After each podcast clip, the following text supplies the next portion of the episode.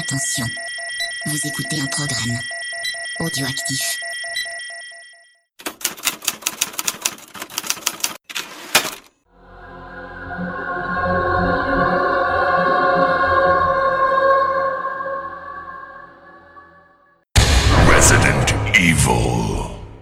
Camarades bourrinos, bonjour et bienvenue pour un nouveau numéro oh, de Screenplay. Ça fait longtemps qu'on n'avait pas entendu parler de Screenplay sur VHS et canapé. Vous l'aurez remarqué, pour un Screenplay, ce n'est pas habituel, mais ce n'est pas Rano qui parle. Mais rassurez-vous parce qu'il est là. Salut Rano Oui, salut Creepers, salut, salut, salut à tous. Et oui, bah, vous savez ce que c'est un petit peu les, les contraintes de temps, la maison, le travail et tout ça. Euh, on, on a un petit peu du, du mal à se mettre sur tous les projets, mais on est quand même là, on est fidèle au poste et je suis très content que Creepers, tu aies un petit peu repris les, les rênes de cette émission, quoi, qui est, qui est quand même euh, pas mal et importante pour VHS et Canapé, quoi. Bah ouais, c'est cool et d'autant plus que bah, on va réveiller les morts.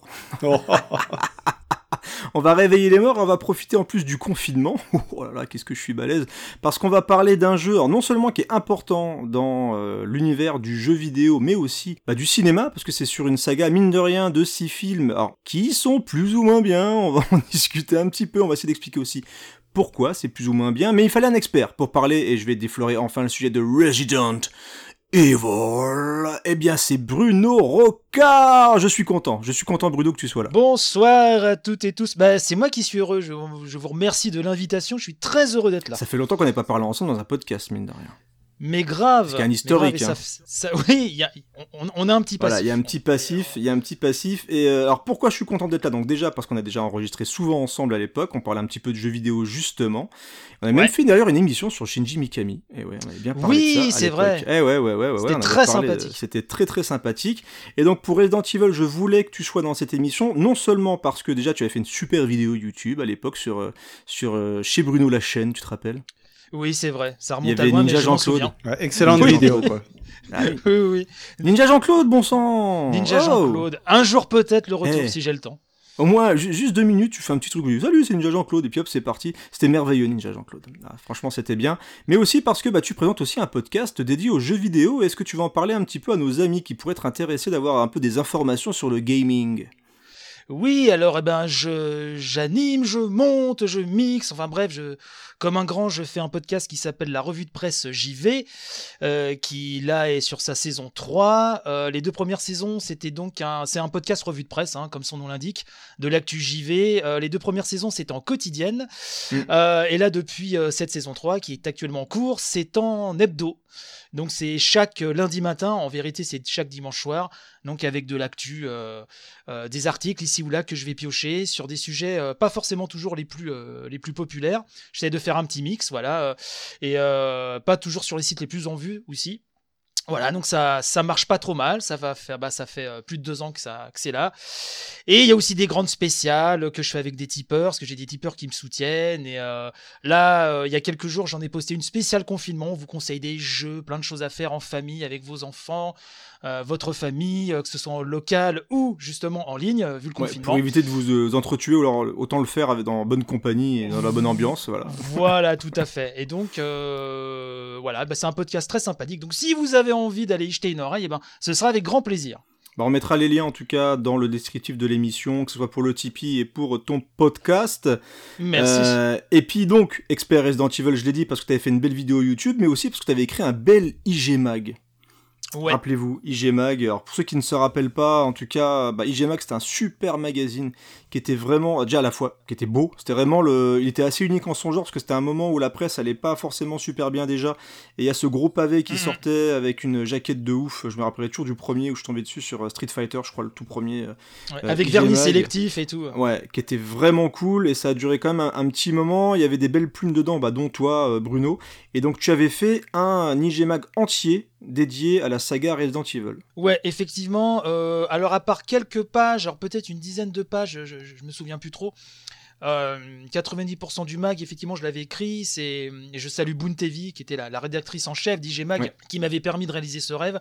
Et le but, c'était de faire un, un hors-série vraiment comme moi, euh, le, le hors-série dont je rêvais, moi, que je ne voyais jamais arriver. Et c'était un peu le but. Et donc, euh, voilà, c'est un hors-série. euh, euh, qui, bah, on m'en reparle souvent, donc je pense qu'il a plu, euh, malgré deux trois coquilles à cause de la fatigue, Oui. euh, qui ont fait que j'en ai pas dormi pendant des semaines après le- la sortie du mag. Ah, la fameuse euh, coquille où tu dis que le film est un chef-d'œuvre. Voilà, tout à fait, on en parlera tout à l'heure. et, euh, et puis quelques fiches que les maquettistes ont, laiss- ont laissé filer. Il y a des fiches personnages que j'avais faites qui n'ont pas, qui sont pas dans le bouquin.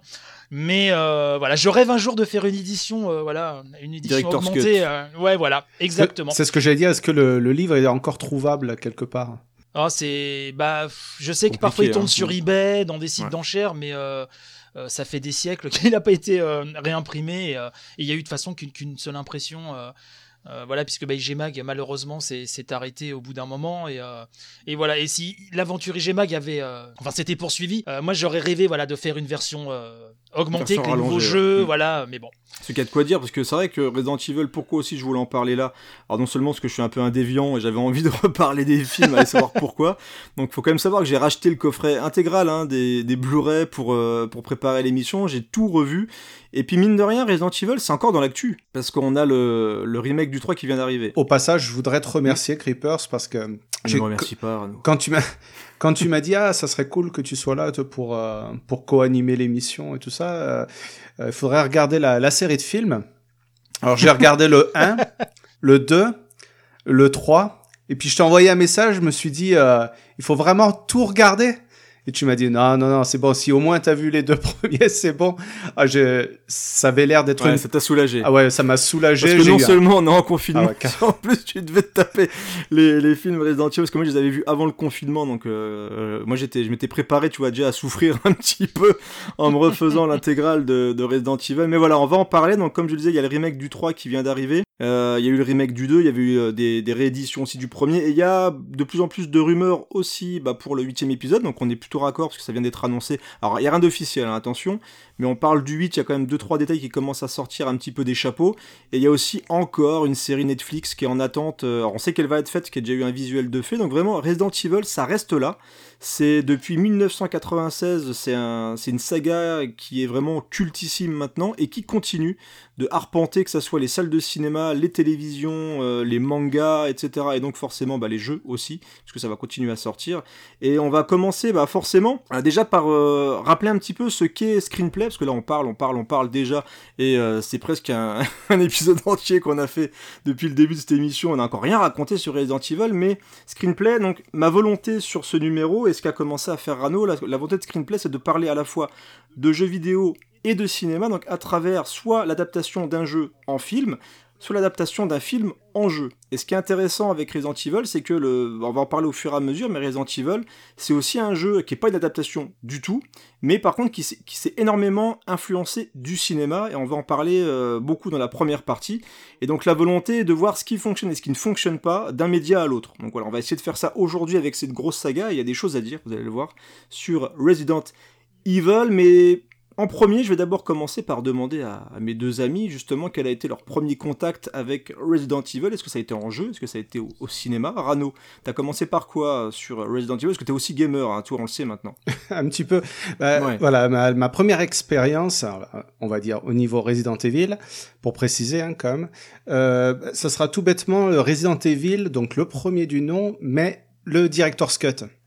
D'accord. Alors, c'est vrai que j'étais avant tout un grand, grand passionné de cinéma fantastique, de cinéma d'horreur, et je sais que au lycée, le truc qui tournait souvent, c'était euh, la discussion autour du jeu Resident Evil, donc sur PlayStation, euh, le fait que ce soit effectivement un jeu qui soit très cinématographique, qui soit euh, horrifique, et c'était la, la- vraiment la discussion du moment, et j'ai vraiment pas eu l'occasion de me le procurer. Alors je sais plus si c'était pour une question d'argent ou pour euh, pour une autre euh, pour une autre Donc, raison. Euh, non non non mais non non je suis un gentil garçon donc pas jusque là quand même.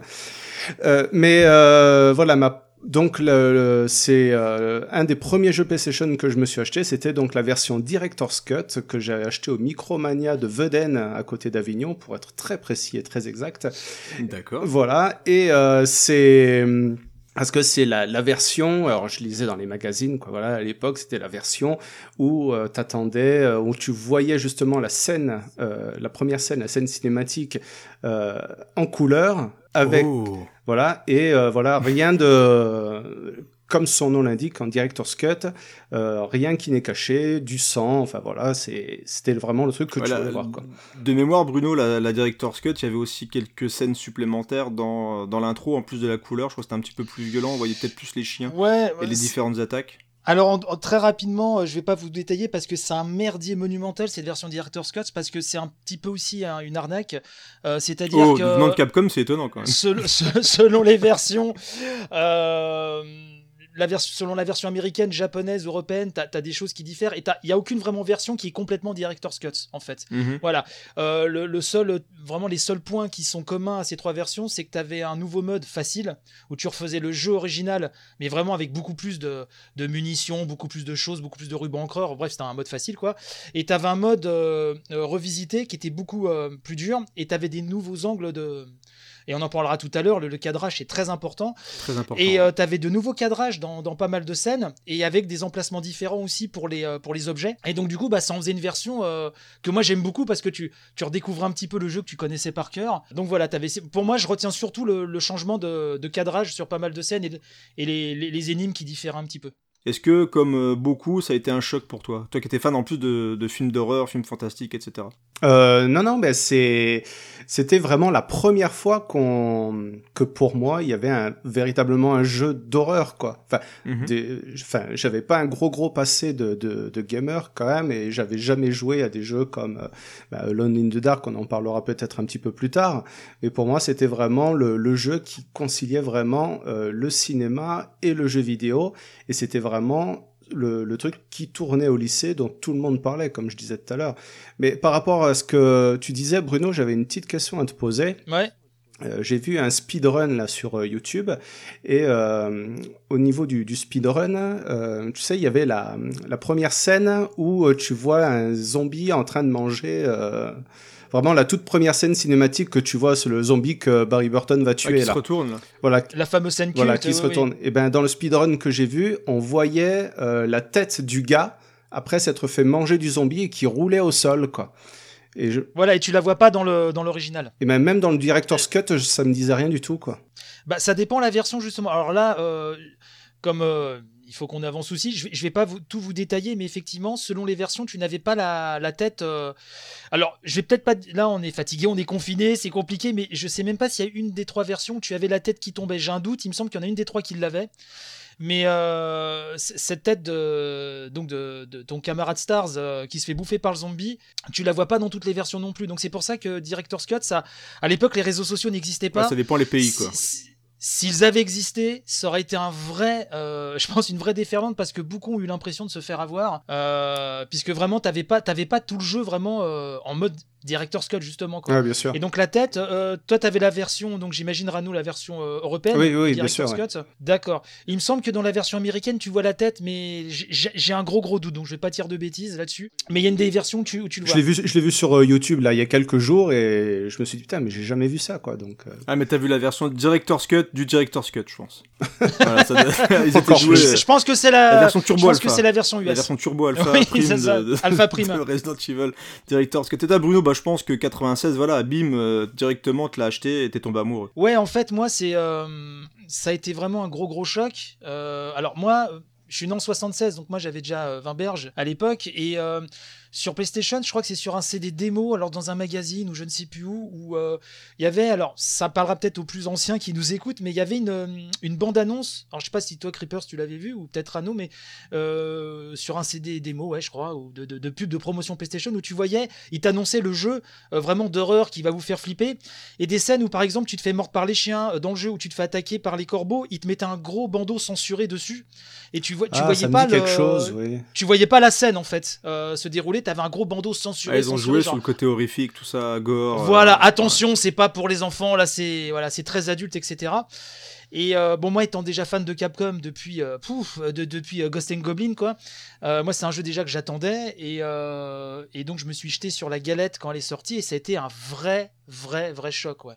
vrai, vrai choc. Alors, on en parlera peut-être plus tard, mais c'est vrai que le côté cinéma, À l'époque, c'était pas un gros mot euh, de dire que un jeu, euh, dans un jeu, tu te sentais comme dans un film. Mm. Et c'était vraiment ça. J'avais vraiment l'impression de, de vivre dans un film d'horreur. Puis un truc qui était jeu, vraiment unique. Ouais, c'était vraiment la première fois. Ouais, ouais, c'était révolutionnaire, Bah, complètement. moi j'ai un peu le même souvenir que, que Rano, parce que moi c'était au collège, donc comme quoi je suis vraiment plus jeune, je suis plus jeune ici, et, euh, et au collège bah, j'avais des, des potes qui me parlaient, voilà on parlait d'un jeu, Resident Evil, ça c'était un peu, bah, à l'époque on pouvait que connaître par les magazines ou alors par les copains qui avaient joué à tel ou tel jeu, puis bah là forcément t'as Resident Evil qui sort, c'est waouh t'as joué à Resident Evil, c'est violent, tout ça, il y a des zombies, tout le bordel. Puis c'était le Et là, on truc un peu interdit, sûrement. Exactement, il y a un petit peu de ça aussi, même si c'était un petit peu moins surveillé, parce que nous on a un petit peu plus de bagages maintenant à- par rapport à nos enfants. Mais euh, on me prête le jeu, je le lance, et puis ouais, ça a été pareil, hein, le, le choc intégral. On va, on reparlera des, des différents trucs vraiment qui, qui nous ont marqué, c'est la, la prochaine question d'ailleurs. Mais c'est euh, vraiment ces différentes séquences que moi je n'avais encore jamais vues. C'est-à-dire le, le premier zombie, c'est-à-dire le premier chien, les, les cadrages, l'ambiance. Et puis moi, mine de rien, au collège, quand j'ai vu l'intro euh, qui maintenant fait très série Z, moi l'intro ça marchait à fond les ballons quoi. Je veux dire, il y avait Ah, mais le- pour tout le monde, hein, elle fonctionnait pour tout le monde à l'époque. C'était hein. super, euh, super étonnant de voir euh, des, des vrais acteurs comme ça dans une scène d'introduction, avec même si c'était en noir et blanc. Je trouvais même que ça rajoutait un petit cachet comme ça, genre ouais, tu, tu vois, c'est en noir et blanc, c'est violent et tout. T'as le, t'as l'espèce de chien qui remue juste de, de, de mouvements de chien avec l'espèce de bruit. Ah, Rien que, euh, rien que la toute mini scénette qu'il y a avant le générique, tu sais, où euh, tu Ah oui, vois Chris Redfield dans le couloir en train de courir. Fait, Ouais, non, exactement. Non, non, Pff, Et puis la grosse tache de cette, sang euh, qui. ouais, la tache de sang qui qui, éclate. d'un coup. euh, Ouais. ouais. Et le fameux, don, le fameux don de go, quand même. Ah ouais, non, don't don't go C'était franchement le, le premier contact avec ouais moi voilà collégien, j'ai ma PlayStation, on me prête Resident Evil, j'ai jamais joué de jeu d'horreur, moi pareil un peu comme Rano, j'avais jamais joué à Alone in the Dark.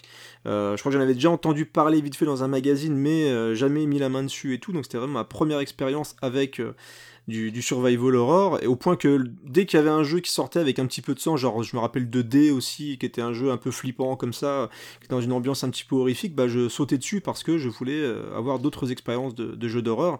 Donc ouais, pareil, 96, sortie de Resident Evil, bah ça a été la grosse, grosse, grosse, grosse claque quoi.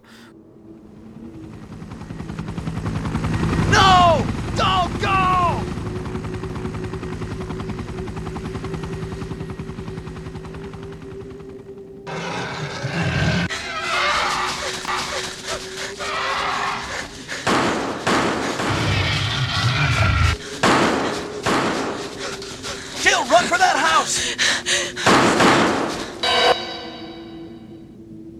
Donc euh, voilà, c'était en 96, et c'était pas hier, hein, franchement. euh, donc euh, on a vu des choses arriver entre temps, mais mine de rien. En plus, pour ceux qui n'ont jamais fait Resident Evil, je trouve qu'en plus le remake qui est sorti sur GameCube et qui en plus est maintenant disponible un petit, un petit peu partout, bah, je trouve qu'il fonctionne encore. Bruno, t'en, t'en penses quoi toi du, du remake d'ailleurs avant de, de passer sur le reste? Ah, Le remake fonctionne, mais vraiment à fond les ballons, quoi. Il est toujours aussi beau. Il a été HDisé donc Ouais. euh, sur PS4 et euh, Xbox One.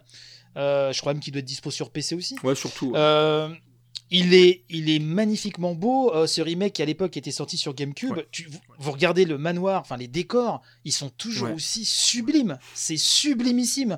Euh, je le conseille vraiment à tous, euh, vraiment. Et oui, oui, non, mais ça marche, ça marche carrément, à- vraiment à fond. Ouais, donc n'hésitez pas à replonger si vous euh, avez peur de replonger dans Resident Evil, je trouve vraiment que ça fonctionne encore effectivement. Mais Resident Evil, ça vient d'où Bruno? D'où ça vient? D'où vient ce jeu? En 96 quand ça sort euh, et que justement il y a des influences de cinéma, etc. où on faisait pas trop gaffe à ça nous à l'époque, mais euh, est-ce qu'il y avait vraiment une volonté de faire quelque chose justement dans, de cinématographique, de d'horifique Est-ce que le but était de faire peur de notre ami Shinji Mikami? Oui, voilà, complètement. En fait, juste très rapidement, faut savoir que le, le général produceur de, euh, donc du projet Resident Evil, qui euh, devait en fait être un hommage, une sorte de suite à un jeu qui s'appelle Sweet Home. Euh, qui était sorti sur Famicom, euh, la, donc la NES euh, japonaise à la fin des années 80. C'était plus une sorte d'action RPG en vue de dessus, où tu avais cinq personnages qui rentraient dans un manoir, etc. avec quand même une petite composante RPG. Mais voilà, il voulait donner, à, puis avec la PlayStation qui était là, avec la puissance que ça supposait, il voulait donner une suite un peu spirituelle à, à Sweet Home. Et donc le, producteur Tokuro Fujirawa, alors c'est un nom qui est injustement trop méconnu, même par rapport aux gamers, parce que c'est une légende de, de chez Capcom. C'est vraiment un gars, c'est... euh, si vous voulez, qui est, qui, qui est derrière Ghost and Goblin, qui est derrière Commando, euh, Tiger Road, Commando Bionic Commando aussi. oui, Commando. Et même le film, il l'a réalisé, je te le dis. Euh, Ghost and Goblin, DuckTales, enfin, ah, googlisez son nom, c'est une légende. Il a été producteur et directeur de, de vraiment de, de 40 000 hits de chez Capcom et qu'on façonné la marque, bref. Et donc c'est lui qui s'est qui, qui était chargé aussi en tant que général producteur de, de trouver le réalisateur donc pour le projet d'horror game donc qui devait être un successeur à Sweet Home. Et donc il, il- il fait des entretiens en interne chez Capcom et euh, il prend plusieurs gars et à chaque fois euh, euh, quand Monsieur donc Fujiwara demande est-ce que les films est-ce que tu as peur devant les films d'horreur? Est-ce que tu est-ce que tu as peur? Est-ce que ça te fait peur? Est-ce que tu aimes avoir peur, etc. Tout le monde lui disait mais non, moi, Je suis un balèze. j'ai pas peur. voilà, je suis un balèze. voilà. Et le seul euh, qui lui dit oui, j'aime peur et j'aime pas avoir peur, c'est Shinji Mikami. Et sachant que Shinji Mikami est un grand fan euh, de, films de genre et de films de zombies, d'ailleurs un de ses films de chevet, donc c'est le fameux zombie de, de Romero. Mhm. et, et donc c'est là-dessus que ça commence. Il, en- il embauche Mikami là-dessus parce que Mikami a avoué avoir peur. Et donc Monsieur euh, Fujiwara estime que pour faire un bon jeu d'horreur, il faut avoir peur devant les films d'horreur, justement. Donc euh, voilà, il l'embauche comme ça. Et voilà, l'histoire commence comme ça. C'est un projet qui était très, euh, qui était très mal aimé chez Capcom au début, parce qu'ils ont vraiment galéré au début. Ils sont partis sur une vision FPS, Ouais. Euh, et donc il y avait pas du tout de peur. Euh, T'as certains euh, collaborateurs du projet qui se barrent, qui, qui vont voir la leur hiérarchie chez Capcom pour être euh, transférés sur d'autres Ouais, projets. parce qu'il a fallu tout refaire en- à zéro complètement, quoi. Donc euh, ils en avaient un petit peu. Oui, marre. voilà, il a fallu rebooter le projet, euh, les, les, les plannings étaient, étaient fous, et euh, en haut lieu, on se demandait même si vraiment ça allait quelque part, quoi. Euh, Resident Evil. Et euh, donc, euh, vous avez parlé de Frédéric Reynal tout à l'heure, de Lone in the Dark, euh, est sorti donc euh, à cette période-là euh, un jeu qui fera vendre beaucoup de PC qui s'appelle donc Lone in the Dark, de notre Frédéric Reynal national. Et même si Shinji Mikami a dû attendre de plus être chez Capcom pour le reconnaître, effectivement, ils se sont beaucoup inspirés euh, de Lone in the Dark, et pour eux, ils avaient trouvé là une solution, c'est-à-dire des, des cadres, euh, des, des plans de vue cinématographiques, donc des décors en 2D, donc vraiment avec des, un cadrage vraiment ciné à fond, euh, et des personnages en 3D qui évoluent. Et donc c'est comme ça qu'ils trouvent la formule et qu'ils la modernisent beaucoup, euh, à mon sens. Par rapport à the Dark. Pour, pour donner Resident Evil, quoi, voilà. Et toujours cette ambiance cinéma, cinéma, le film est, et tu vas en reparler, je pense, est, est nourri d'influence de partout. Et je pense qu'ils ont parfaitement compris justement ce que pouvait apporter le cinéma euh, dans un jeu vidéo, notamment euh, le hors-champ, Mhm. qui est vraiment Absolument. utilisé dès ce premier épisode avec une excellence vraiment euh, assez saisissante. スイートホーム怖がりの方は指の間からご覧くださいこういう髪型になりたい方もどうぞ Alors cinéma, cinéma, on a dit le mot. T'as aussi parlé donc de Sweet Home, qui est un film aussi. Donc à la base, donc le jeunesse, c'était l'adaptation déjà d'un Exact. film. Et il y a une personne. Tu avais vu le film, toi euh, Non, j'ai jamais eu l'occasion de le voir, non. Eh bien, Rano a vu le film et va pouvoir nous en parler Ah un tout petit peu, comme ça, histoire de se mettre un petit peu dans l'ambiance et rappeler d'où vient justement Resident Evil à la base, donc déjà de cinéma. Oui, alors pour parler de, de Sweet Home, et puis j'espère que ça va faire plaisir à Bruno, c'est que euh, c'est à l'époque où je tenais un, un blog sur le cinéma, euh, quand j'ai continué à faire un petit peu toute la saga Resident Evil, euh, c'est un film que je me suis entrepr- entrepris à traduire en fait. Donc actuellement, Ah. vous pouvez toujours euh, retrouver le film Sweet Home sur YouTube, sous-titré en français. Et on dit merci à Monsieur Rano. Oh oui, bah dis, je vais me mater ça très rapidement. Voilà, donc comme ça, vous allez pouvoir voir les euh, si oui ou non il y a eu une influence sur Resident Evil. Bon, je vais vous le dire tout de suite et vous expliquer un petit peu par, par rapport au film, c'est que euh, il y a vous allez voir, il y a très très peu de, références, de liens, voilà, entre le film et euh, la- on va dire le, au moins Resident Evil 1. Quoi. C'est vé- comme l'a dit Bruno, c'est véritablement euh, par rapport au euh, le Sweet Home, le jeu vidéo là, euh, qui est sorti sur Famicom, hein, où on un va RPG, retrouver hein, je sais pas si on l'avait dit, mais c'était Oui, un qui est un RPG, surtout. où on va euh, avoir toutes les influences. euh, c'est ce qui va faire la base matricielle en fait de, euh, du système de jeu de, de Resident Evil. Euh, pour en revenir au, au film, euh, donc c'est un film qui a été réalisé en 1989 par euh, Kiyoshi Kurosawa et euh, qui parle d'une d'une équipe de, de tournage vidéo qui a fait un reportage euh, sur un, un, un type, c'est un peintre en fait, qui est mort et ils vont euh, se rendre au manoir justement de, de cette personne pour essayer de faire des photos, euh, faire un petit reportage sur sa mort, sur ce qu'il a fait, etc. Et euh, ils vont se retrouver confrontés au fantôme de la femme de ce peintre qui va euh, par tous les moyens les empêcher euh, de pénétrer à l'intérieur de la maison. Alors, pour être parfaitement honnête, le film vaut pas tripette. hein. C'est une vieille série B. Bah, dis pas ça, Bruno, va pas le regarder sinon. Enfin, Oh. ça se regarde, mais c'est, on va dire qu'on qu'on a vu vraiment. je me sens démotivé d'un coup là. Bah ouais, merde. Non, mais il y a, il y, a un att- il y a un attrait quand même pour ce film, c'est qu'il y a des sublimes euh, effets visuels. D'accord. Enfin, plus que des effets visuels, ce sont des maquillages. Euh, ce qu'il faut savoir, c'est qu'il y a trois types qui ont bossé au niveau du maquillage sur ce film, euh, dont un qui s'appelle Dick Smith, donc Ah, qui est Ouais. Dick Smith, c'est un, un maquilleur du cinéma hollywoodien des, années 70, qui a bossé sur bah, L'Exorciste, sur Le Parrain, euh, sur euh, des films de Carpenter, etc. Et il a été embauché justement sur ce film. Et euh, même si le scénario, si les gags dans, ce film ne fonctionnent pas toujours très très bien, au niveau ben, justement des, des maquillages, des effets, c'est vraiment mais exceptionnel. Voilà. Euh, pour en faire référence aussi à Resident Evil, euh, il n'y a pas énormément de zombies, ce sont plus des fantômes, plus des démons, il y a un petit peu de monstres, euh, vous verrez pour ceux qui verront le film. Mais voilà, vraiment pour résumer le truc, la- Pour les curieux, voilà. ça- Pour ça les curieux, ça peut être intéressant à, à visionner. Quoi.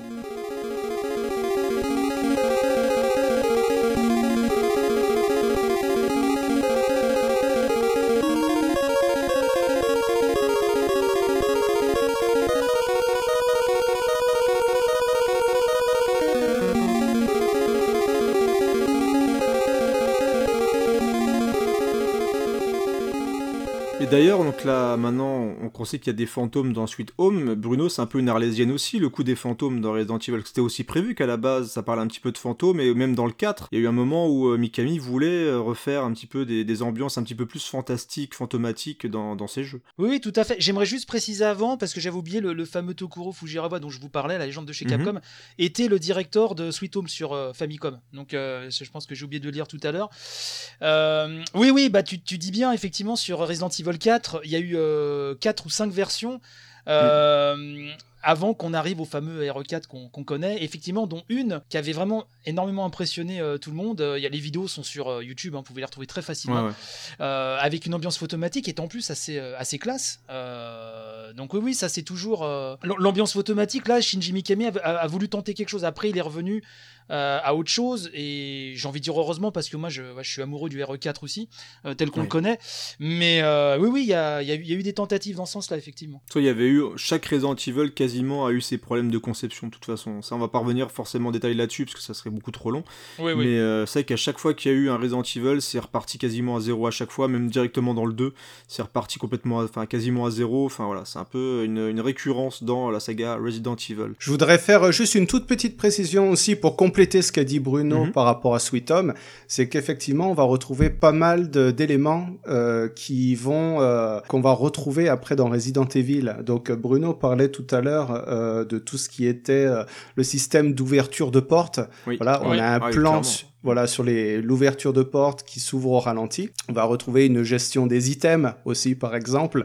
Euh, par exemple comme dans Resident Evil, on est on, on est un système limité de pour transporter euh, tout ce qui est euh, armes, spray, ce genre de trucs. Euh, là, c'était un petit peu aussi le même cas dans, dans Sweet Home. Euh, la progression se fait par énigme aussi, ce qu'il faut savoir. Et euh, c'est, il y a aussi un truc où chaque personnage possède une, une capacité spécifique. Alors, il n'y a pas exactement ça dans, dans Resident Evil, mais par exemple, il y a un des personnages a un trousseau de clés qui permet d'ouvrir les portes, certaines portes de la maison Jill, fait ouais. direct- Mm. voilà, Ouais, qui Jill, fait son directement appel à Jill. Mm. Euh, Il y a un des personnages qui a un briquet, qui fait directement euh, appel au briquet de, de Chris. Mhm. Voilà. Donc euh, il y a toutes ces petites touches qui, qui effectivement nous, nous disent que, bah oui, oui, euh, euh, Sweet Home pour tout ce qui est manière de système de jeu, plus euh, Alone in the Dark pour tout ce qui est cadrage cinématographique et les zombies. euh, sont oui deux éléments qui ont imposé la base matricielle de, de Resident Evil premier du nom.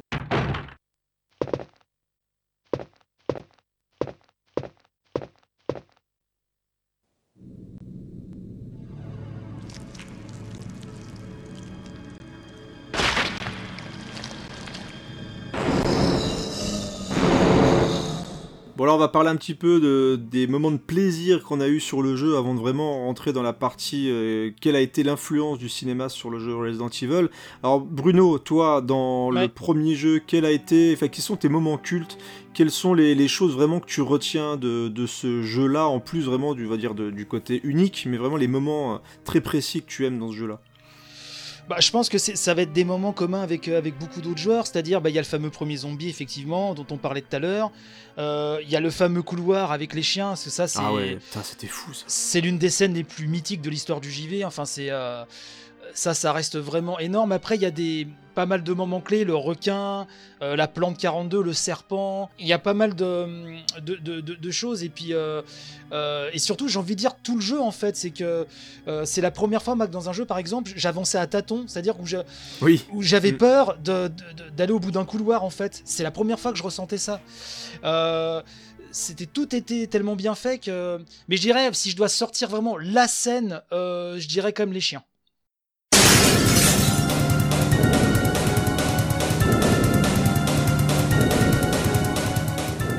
Les chiens, ouais, le, le premier couloir. Quand euh, ils traversent enfin, les vitres, ouais, euh, effectivement, c'est. Et, quand ouf. penses, avec Internet, t'aurais pu la découverte de ce truc-là. Non, c'est pour ça que. C'est dingue, hein. Je le répète très souvent, dans, même dans mon podcast, c'est que quand vous attendez un jeu qui vous fait de l'œil, coupez Ouais, les vannes. de Ouais, arrêtez de regarder les trailers, ne regardez pas les let's play sur YouTube, euh, coupez, coupez tout parce que euh, moi j'aime bien retrouver ce plaisir de totale découverte, voilà, de- d'un jeu. Euh, moi RE3 le, le remake justement, t'en parlais tout à l'heure, j'ai fait la démo, mais là je ne regarde plus rien. J'attends de pouvoir y Mm, jouer. Là j'ai pas pu me le ouais. prendre maintenant, mais voilà c'est prévu. Euh, voilà. Et là euh, à l'époque effectivement oui, comme tu le dis, il y avait pas ce, tu découvrais tout quoi, vraiment. T'étais coupé du monde en fait et c'était ça rajoutait au plaisir. Moi, j'ai fait un bond de 15 mètres avec, avec le couloir, avec Mais les ça chiens. marche super bien. hein. Ça marche très très bien. Et d'ailleurs, ils avaient bien joué avec ça dans le remake. Euh, euh, tout le monde s'attendait à retomber sur le, le coup des chiens, et il a très très bien joué avec ça, Mikami d'ailleurs, dans le remake GameCube, parce que le, le chien, il y avait un coup dans une vitre, mais le chien ne sortait pas. En Et fait, il se pète, il se pète coup, contre la vitre, ça fait une fissure. Ouais. Et Ouais. euh, mais ça, c'est si tu prends, c'est si tu prends Chris, si tu prends Jill, à un moment donné, ils sortent quand même, comme dans le. Oui, finissent, mais, mais plus tard. ouais. Plus, et, mais plus tard, tu as raison. Hmm. Et c'est, ouais, c'est, mais même l'intro, tu sais, dont on parlait, euh, je vais revenir brièvement là-dessus, là, l'intro filmée. euh, parce que là, on est pile poil dans le sujet du podcast aussi, c'est que Mikami voulait vraiment un, un petit film d'horreur pour l'intro. Voilà. Euh, donc ça, c'était vraiment une de ses volontés, et c'est vrai qu'il est très mal joué. Euh, même à l'époque, on s'en rendait compte, hein, euh, voilà. Mais on était dans l'ambiance, effectivement. Il faut savoir que ces acteurs-là, c'était des Américains qui vivaient au Japon, et il avait fait des essais en japonais, et ça marchait pas du tout. Et donc, a été décidé de tourner cette intro en anglais. Et pour moi, une des raisons du fait que ce soit mal joué, c'est que euh, Mikami avait peur que les joueurs japonais soient perdus. Euh, donc, il a demandé aux acteurs d'articuler très lentement leurs phrases, d'appuyer sur les syllabes, et ça se voit très bien. et même dans les dialogues, go. dans le jeu, les dialogues même dans le jeu, parce que Ouais. il y a des dialogues, il y a des, beaucoup de cutscenes qui sont joués dans le jeu, là avec les modèles 3D euh, euh, du jeu, mais euh, qui sont joués vocalement, tu entends les voix des personnages, Ouais, ouais. et ça se fait. sent, ça ils articulent, ils appuient fort sur euh, les machins. Mais ouais, ouais, c'est, euh, je pense que c'est la scène du chien. Il y a les Hunters aussi, l'arrivée, la première arrivée des Hunters Ouais, qui, est, qui, qui- qui est assez mémorable. Euh, mais c'est, c'est truffé, quoi. C'est, c'est, c'est truffé d'intelligence et, et de, et de scènes clés euh, tout le long du jeu, quoi. Rano, c'est quoi ton, ton moment culte du jeu? Ah, ben, je vais pas faire dans l'originalité, je vais dire que c'est aussi les chiens, quoi. Et j'ai, je pense comme ça que c'est peut-être mon premier jumpscare de jeu vidéo, quoi. J'ai envie Ah de oui, dire. c'est c'est pas faux, je crois, je crois que t'as raison. Pour Oh, c'est le premier pour beaucoup, je pense, hein. Ouais, ouais, je pense. Ouais. ouais. C'est vraiment cet aspect, on, va le répéter plusieurs fois tout au long du podcast, mais c'est cet aspect euh, cinématographique avec ces angles de caméra, le, fait qu'on s'y attende pas, il y a la musique, il y a le, le bruit du, du verre qui se casse avec les chiens qui arrivent, le fait de se retrouver, ben, on est, on est dans un couloir, hein. Euh, on se fait un petit peu emmerder par tous les meubles qui sont sur le côté, etc. Mais voilà, qu'est-ce qu'on va faire? Il y a ce, sentiment d'oppression, euh, de confinement et de dire putain mais comment on va, comment on va se faire? Comment est-ce qu'on va pouvoir s'échapper? Est-ce que j'ai assez de munitions euh, pour pour tuer les chiens? Enfin voilà quoi. Donc c'est un petit peu tout cet aspect là et puis c'est vrai que j'avais un petit peu oublié mais oui le le fait de se confronter à un ennemi qui est aussi assez puissant. Par exemple quand on se retrouve dans une pièce avec un hunter c'est des ouais. scènes qui sont assez problématiques et qui sont mais stressantes euh, au Bah, possible surtout que si tu réagis pas vite, un petit coup, puis paf, t'es fini quoi. Ah, Donc, bah, laisse tomber, quoi. voilà, Ah, il peut te hunter, tu dis, décapiter, bah, euh, il peut ah te ouais. décapiter d'un seul coup de griffe, ouais. Ouais, ça, ça fait mal euh, le Hunter. Alors bah moi je, bah, je vais changer un petit peu du coup parce qu'effectivement le chien, la, la scène d'intro, etc. Moi il y avait une scène que j'avais adorée et que j'aime toujours d'ailleurs. C'est la scène où on prend un fusil à pompe euh, dans une pièce. En fait, et t'as un petit docket hop qui se qui remonte comme ça. Alors, première fois tu fais pas trop attention. Et là tu rentres dans la pièce euh, suivante et t'as le plafond qui descend. Et moi, je dis, bah tiens, je vais essayer d'ouvrir la porte, qu'est-ce qui se passe? Tout là, tu finis par te faire écraser par le plafond. Et moi, c'est une scène qui m'avait énormément marqué. Et alors, de mémoire, là, c'est vraiment ma mémoire qui fonctionne. Je sais, je crois qu'avec Jill, euh, il y a Barry qui vient. Oui, c'est ça. Euh, ouais, qui vient t'aider. Et qui donne Et une des donc, tirades euh, les plus voilà. mémorables du jeu. ouais. Hey, what's going on? Jill? Is that you, Jill? What happened? Barry, help me, please. The door won't open. Quick! Stay away from the door, Jill. I'm gonna kick this door down. Hurry! This way! Oh, Barry! That was too close. You were almost a Jill sandwich. You're right. Barry, thanks for saving my life. C'est le fameux Jill Sandwich en fait, c'est une sorte, c'est Ouais, devenu c'est un mème. Exactement. Euh, voilà. Euh, alors qu'avec Chris, il faut vraiment que tu récupères Ouais, un les vieux fusil. Voilà, Tout pour le fait. remplacer. Mm. Euh, avec Jill, alors Jill, il faut faire les bonnes commandes, hein, c'est-à-dire qu'il faut que tu, tu essayes de, de rouvrir euh, les deux portes.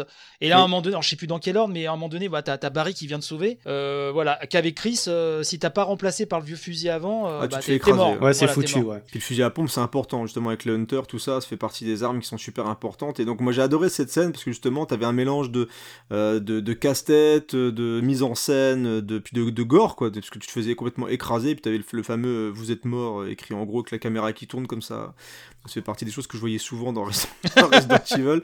Mais ouais, moi, j'ai beaucoup de, de tendresse pour ça. Et puis, bah, l'affrontement contre le tyran, forcément aussi, avec le, le chronomètre qui deviendra aussi bah, le- la marque de fabrique aussi des Resident Evil, avec le, le compte à rebours qui va se mettre, avec la musique qui te fout une- un, un suspense de La ouf, référence quoi. à Commando. Euh, la référence à Commando, ouais, lance-roquette, ouais, forcément.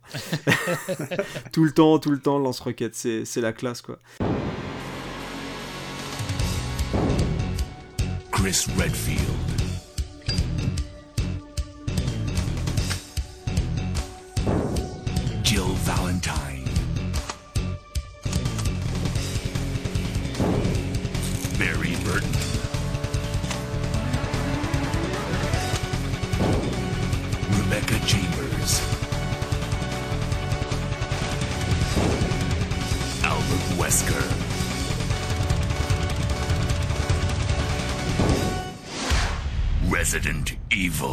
Va commencer enfin à parler, on va dire, des influences réelles de, du cinéma sur Resident Evil et Bruno a commencé à en parler donc on a la fameuse déjà scène d'intro qui est un film Ouais. qui est un, un petit court métrage qui a été réalisé par Mikami hein. je sais pas si tu l'avais dit tout à l'heure mais euh, donc il y avait une volonté d'aller à fond dans, dans l'horreur et donc de faire un petit film d'horreur en, en, en intro donc on l'a dit une version couleur pour le Japon et une version noir et blanc un petit peu raccourcie pour euh, l'Europe mais ouais, moi je, je trouvais, en tout cas du, du haut de mes 16 ans, je crois, quand le film est sorti, euh, bah c'est ça, ça marchait parce qu'on avait un, un film et tout, le, le FMV voilà, n'était pas mort parce qu'il y avait déjà eu quelques tentatives avant, mais voilà, le FMV euh, c'est un peu la classe, c'était le côté un peu film d'horreur. Alors Maintenant c'est clairement hyper cheap avec des espèces d'éclaboussures comme ça de sang, les espèces de bruits très bizarres des chiens. Avec non pas ils ont même pas les mêmes bruits après dans le dans le jeu, ce qui est assez euh, assez étonnant. Alors pour Mais, info, euh, vous pouvez retrouver un making of justement Oui. de cette scène sur YouTube. Avec des acteurs très très concernés. Et, d'ailleurs, le moment où ils montrent les, les, acteurs au setup avec la musique très rock'n'roll, très explosive. C'est excellent ça. en plus, c'est complètement par accord, je trouve, avec l'ambiance du jeu. Parce que t'as, parce que t'as, genre vraiment, on est dans un film d'action avec des mecs qui ont des guns et tout, et puis la fin, t'as le logo Resident Evil avec des grosses flammes, tu sais. Resident Evil. Bah, je pense que ça avait le cul entre deux chaises, ça voulait faire horreur et ça voulait faire hollywoodien aussi. Ouais, ouais. Euh, et cette musique, alors, euh, confession, moi je la trouve toujours super stylée en fait. Elle est cool la musique. Ah, moi je la trouve super cool Mm. et euh, tu vois les acteurs, enfin, euh, d'ailleurs, euh, la position de celui qui joue Wesker, euh, Ouais, qui, est- qui est ouais. assez marrante. D'ailleurs, je crois qu'il a, oui, il a fini dans Alerte à Malibu lui après. Euh, mais ok. euh, ouais, mais enfin, cette intro, moi je la trouve. euh, alors, à l'époque, on l'a découverte, on savait que c'était mal joué, mais c'était tellement, enfin, nouveau. le, le, FMV, Ouais, c'était Mm. pas non plus si étendu que ça, c'est-à-dire que. Euh, voilà, tout le monde, enfin le grand public en tout cas, n'avait pas forcément joué à des jeux en MFV, etc.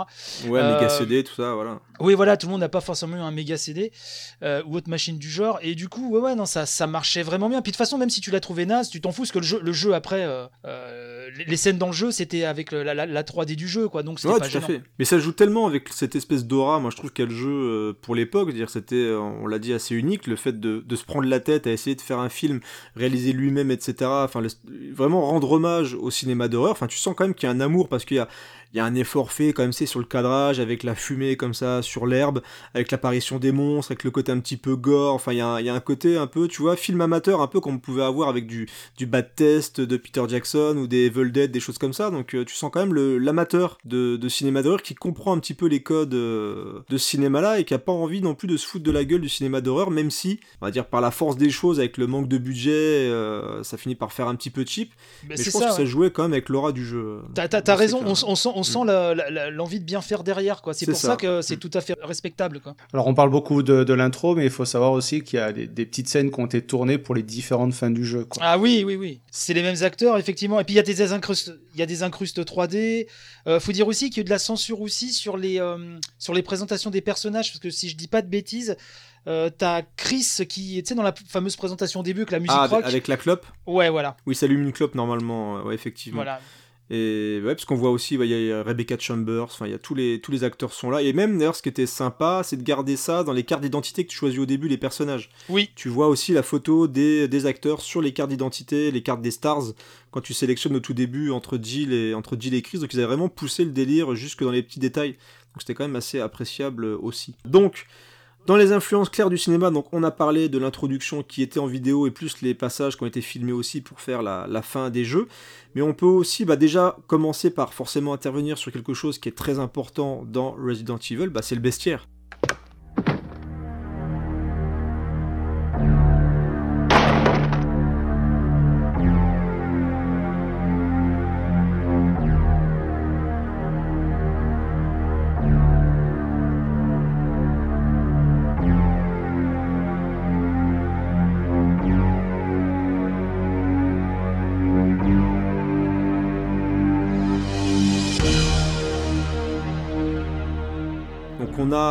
Déjà la figure forcément bah, du zombie. Euh, je sais pas si tu veux parler un petit peu de ça, euh, Rano, mais le, le zombie forcément c'est quelque chose qui va être euh, bah, dans tous les jeux Resident Evil, même si ça va dévier à partir de certains jeux, mais le- un zombie, un Resident Evil sans zombie, surtout le premier. bah, Mais c'est pas un Resident possible. Evil, ouais. Voilà, clairement quoi. Oui, oui, bah après tu l'as dit, il y a différentes formes de zombies qui vont apparaître au fur et à mesure de, la saga. Euh, mais comme on l'a dit depuis le, début du, podcast, c'est vrai que euh, une des plus grandes influences au niveau cinématographique de, Mikami, ça a été la trilogie de Romero hein, pour, euh, pour tout ce qui est zombie. Quoi. Euh, alors on est sur le zombie un petit peu lent, sur le. Le, le zombie qui va rester contre un mur, dès qu'il va entendre un bruit, qu'il va t'apercevoir, il va vite euh, se, se ruer dans ta direction. Et euh, on est vraiment sur le, le zombie, voilà, du, du, style des années 60, des années so- 70. Euh, C'était, comme tu l'as dit, euh, je crois, un petit moment, c'est une période aussi euh, au milieu des années 90. Euh, cinématographiquement, c'était très très pauvre en, en film de zombies. c'est ce que j'ai mis dans le déroulé, ouais, c'est qu'en 96, mine de rien, le, le fait de vouloir partir vers le, on va dire le film de, enfin le, plus l'influence zombie, alors qu'on est plus dans le slasher dans les années 90 avec euh, Scream, etc. C'était quand même un, un pari assez osé parce que ça, ça n'est pas forcément parlé à un très large public, surtout au niveau des jeunes entre guillemets. Voilà, il y, en- il y en avait quelques-uns quand même qui étaient sortis au, au début des années 90, mais la deuxième partie des années 90, c'est plutôt une période de, de vache maigre. Ouais. Euh, ce sera vraiment, euh, je crois, bah, même euh, le, le film, on en parlera tout à l'heure, mais le film Resident Evil qui va remettre un petit peu au goût du jour euh, toute cette mouvance de. Ouais, J'aurais même de parlé de zombie des mania, morts, quoi. plus, tu vois, la- l'armée des morts. a Oui, l'armée des morts, t'as raison, oui. Relancer le, le zomblard, mais c'est vrai que le zombie dans les années 90, c'était pas forcément ce qu'il y avait de plus courant. Déjà dans le jeu vidéo, parce qu'il n'y en avait quasiment pas. Je sais pas, j'ai pas de souvenir particulier. Euh, Peut-être que Bruno nous corrigera, mais de films, de, jeux avec des zombies, à part des. Il y avait Zombie at My Neighborhood, je crois, sur, euh, sur Super Nintendo, des choses comme ça, euh, des jeux d'action comme ça en 2D qui étaient, qui étaient sortis, mais en jeu horrifique, parce que même sur. Alone in the Dark, c'était plus des, des, dire, des personnages qui venaient euh, un petit peu euh, bizarroïdes à la Lovecraft. Enfin, Ouais, alors en, des zombies. en fait, t'avais quand même eu des jeux avec des zombies euh, sur micro aussi. T'avais eu des jeux d'aventure avec des zombies. Sur console, t'en as eu quelques-uns quand même. Après, c'est surtout dans les jeux d'action, effectivement. Hmm, ouais, voilà. Euh. T'as eu des jeux d'aventure où t'en avais eu un petit peu, mais ça, pas avec le même impact qu'avec Resident Evil. Ce qui est marrant sur Alone, in the Dark, c'est que Frédéric Reynal voulait faire un jeu de zombies à la base, et lui était fan aussi euh, du cinéma de Romero, sauf que la Mhm. technique ne lui permettait pas. Euh, Parce que c'était 4 ans avant quand même. Faut, c'est quand Ah oui, oui, euh, Alone in the Dark, À, voilà, à c'est- l'époque, c'était beaucoup 4 ans dans le, dans le jeu vidéo. Exactement, et c'est pour ça que euh, voilà, il a- bon, on, va, pas refaire l'histoire de Alone in the Dark, mais enfin, en tout cas, il voulait faire un jeu de zombies. Mais vraiment, des jeux de zombies dans un jeu d'horreur qui marque autant et, et autant diffusé à travers le monde, oui, c'est la première fois. Et donc on est sur une influence, donc tu l'as dit, Rano Romero. Moi je pense aussi des fois à Fulci pour euh, justement le côté zombie un peu. Parce que c'est vrai que dans les Romero, ils sont souvent beaucoup quand même les, les zombies. C'est bon, après il y a aussi la puissance de la console. On verra directement dans le 2 qu'il y aura beaucoup plus de zombies déjà dans Resident Evil 2. Mais Bah, de moi, toute le- façon- le zombie Land Fulci, j'y pense Bah, aussi pas mal. Bah, de toute façon, on va pas se cacher. Resident Evil, c'est quand même un scénario. Alors, c'est pas péjoratif, mais c'est un scénario de, de série B. Donc, c'est Oui, carrément. Voilà, donc c'est vrai que euh, quand je dis Romero, c'est parce que euh, Mikami en fait souvent référence et c'est ouais. souvent cité un petit peu de partout. Mais euh, si on veut effectivement aller un peu plus loin et creuser le truc, euh, il y a une, une immensité de, films de zombies des années 80 et dont tu l'as dit de, de Lucio qui euh, qui se rapprocherait beaucoup plus de de Resident Evil que euh, par exemple Dawn of the Dead par exemple. Bah, C'est que Dawn of the Dead, voilà, après, t'as le, bah, le côté plus dans, bah, peut-être dans le 2 avec le commissariat où euh, ils vont être un petit peu plus attaqués avec plus de monde, parce qu'il y a beaucoup plus de, de zombies dans le 2, mais euh, clairement, les films de, de Romero et un petit peu, voilà, les films de zombies des années 70-80, c'est vraiment l'influence zomblard de, de ce Resident Evil. Alors, on n'a même pas trop trop parlé de l'histoire, mais c'est vrai que Bruno, je, je parle de, devant toi en essayant de pas dire trop de conneries, mais le premier, c'était, donc il y a eu des massacres dans la ville de Raccoon City. Il y a eu l'équipe des Stars qui va débarquer parce qu'il y a l'autre équipe, euh, Alpha, je crois, qui euh, ne donne plus de nouvelles. Exactement. Euh, et donc ils se retrouvent euh, complètement, bah, ils se retrouvent attaqués à peine arrivés sur le sol avec l'hélicoptère qui s'en va. Oh no, don't go. Euh, L'hélicoptère les abandonne et puis bah, ils se font poursuivre par des par des clébards bien bien vénères et ils se retrouvent enfermés dans ce grand grand manoir qui est très, alors, pour Voilà. le coup qui est très très gothique, très très effrayant, etc. Et ils vont devoir se démerder là-dedans euh, en découvrant justement un zombie assez rapidement. C'est exa- c'est exactement ça. Alors effectivement, pour ceux qui n'auraient pas encore fait, bah, jetez-vous notamment sur le remake. Mm. Surtout qu'il y a plein de promos en ce moment, faut, faut en profiter. Euh, oui, oui, et donc euh, il y a une machination derrière, bien sûr. Donc je vais pas dire que voilà, euh, les, Ouais, les, les tonnes manipulation aboutissants- génétique. euh, Voilà, il y a derrière il y a une société Umbrella. Bon, ça, euh, c'est tout le monde le sait, je pense. Mais euh, voilà, effectivement, et, et, et comme euh, vous le disiez, c'est effectivement c'est une série B, mais qui est assumée. Euh, en tant que telle complètement. et qui ouais. est euh, et dont le lore, dont les personnages, dont l'intrigue, euh, l'univers va être déployé dans les jeux suivants et, et, et dont les fans suivent ça et moi y compris avec vraiment beaucoup d'intérêt, beaucoup d'impatience à chaque fois. Mais c'est une série B mais qui est faite avec avec amour quoi. Donc on sait que c'est assumé et Ouais, du coup c'est pas une parodie, il n'y a pas Non, de non. second degré euh, ou qui se moque un petit peu, justement, il n'y a pas de moquerie envers le genre, et ça qui est très bien avec euh, Resident Mm, Evil. c'est Alors, clair, on, on peut prendre ça, euh, ouais, genre oui, les, les dialogues, machin, mais en termes d'ambiance et en termes, euh, en termes d'univers, on n'est vraiment pas du tout comme ce qui pourrait sortir parfois au cinéma, c'est-à-dire dans une, quelque chose, de regardez, moi, lol, je connais le cinéma d'horreur et je vous balance des références par-ci par-là.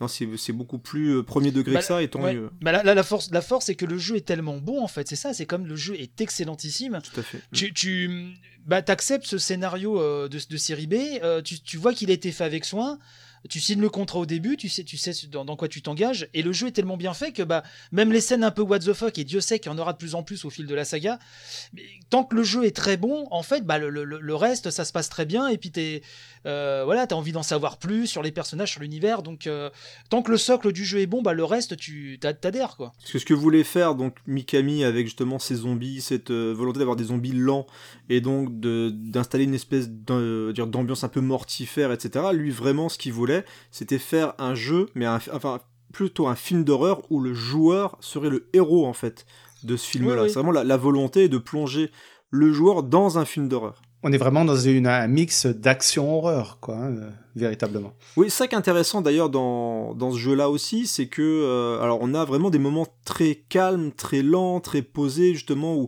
où Mikami arrive à bien rythmer tout ça parce que c'est c'est tu sais pas trop ce qui va se passer avec chaque couloir. Dès que tu vas ouvrir une porte justement avec le fameux système de qui te fout quand même bien la pression où tu vois la porte devant toi qui s'ouvre et tu sais pas du tout ce qui va t'attendre de l'autre côté. Et t'as des moments d'action pure où tu vas affronter des bestioles de plus en plus grosses. Donc on a parlé tout à l'heure du serpent. Il y a des araignées des araignées géantes. On a le tyran. Donc il y a aussi des moments assez spectaculaires. Que quand tu te retrouves la première fois devant aussi ce serpent géant Enfin voilà, Ouais. tu te dis euh, merde quoi, déjà quelle bonne idée parce que l'es- l'espace est travailler juste ce qu'il faut pour que tu puisses te déplacer et en même temps te, te sentir quand même suffisamment écrasé par la caméra pour avoir peur de cette espèce de gros serpent. Et donc le jeu arrive à, à installer un, un rythme et une ambiance qui passe vraiment entre le, on va dire le film d'horreur un peu intimiste où on est avec des couloirs et quelques zombies à quelque chose de beaucoup plus spectaculaire. Et C'est vrai que tu sens quand même l'influence du cinéma euh, hollywoodien chez euh, Mikami. T'as as dit un mot important, c'est l'espace en fait. C'est que Mm. euh, l'espace est vraiment super bien utilisé. Et euh, euh, moi, je suis toujours aussi amoureux du tout premier. Moi, le premier, il me fait encore sursauter quand j'y rejoue. J'y rejoue régulièrement. Je parle vraiment de l'original PlayStation. hein. C'est dire à quel point le, le jeu est bon. Euh, il a un rythme en fait quand il rejoue maintenant, et surtout quand tu as joué au suivant qui est extrêmement lent, mais c'est ce qui fait sa force, c'est que vraiment tu, Oui. même les phases d'action, elles sont, euh, elles sont vraiment minimes par rapport aux épisodes qui ont suivi en fait. Euh, Ah oui, et je dis euh, pas que c'est moins bien ou mieux, c'est Hmm. juste que euh, effectivement il y a un sens du rythme, comme tu le dis, dans le jeu qui fait que c'est un jeu qui est très nonchalant, mais mais c'est ce qui est bon. T'as l'impression que t'as cette horreur qui se diffuse en permanence, tu vois, dans dans, dans- tes veines quoi. Et et t'es là, t'es dedans. C'est oppressant et, et c'est ce qui fait que ce jeu est, est- est bon. Et t'as dit le mot espace et c'est complètement ça. Faut savoir que Mikami et ses équipes, euh, pour- préparer le jeu, ont, ont visité beaucoup de manoirs en Europe et euh, aux États-Unis euh, pour vraiment s'imprégner de. Et c'était tous des trouillards. Ils sortaient de là-dedans, ils avaient les jambes qui, qui tremblotaient. Et du coup, c'est ça qui fait que le. Que, que- je, je pense qu'ils ont vraiment retranscrit ça avec une, avec une certaine maestria. Il y a une utilisation de, de l'espace et je répète vraiment, comparé aux épisodes qu'on suivi, finalement, il n'y a pas tant de combats. Il y en a, bien sûr, mais c'est vraiment le, fait justement que tu sais jamais si tu vas croiser quelqu'un ou pas qui, qui fait aussi cette tension dans, dans le jeu.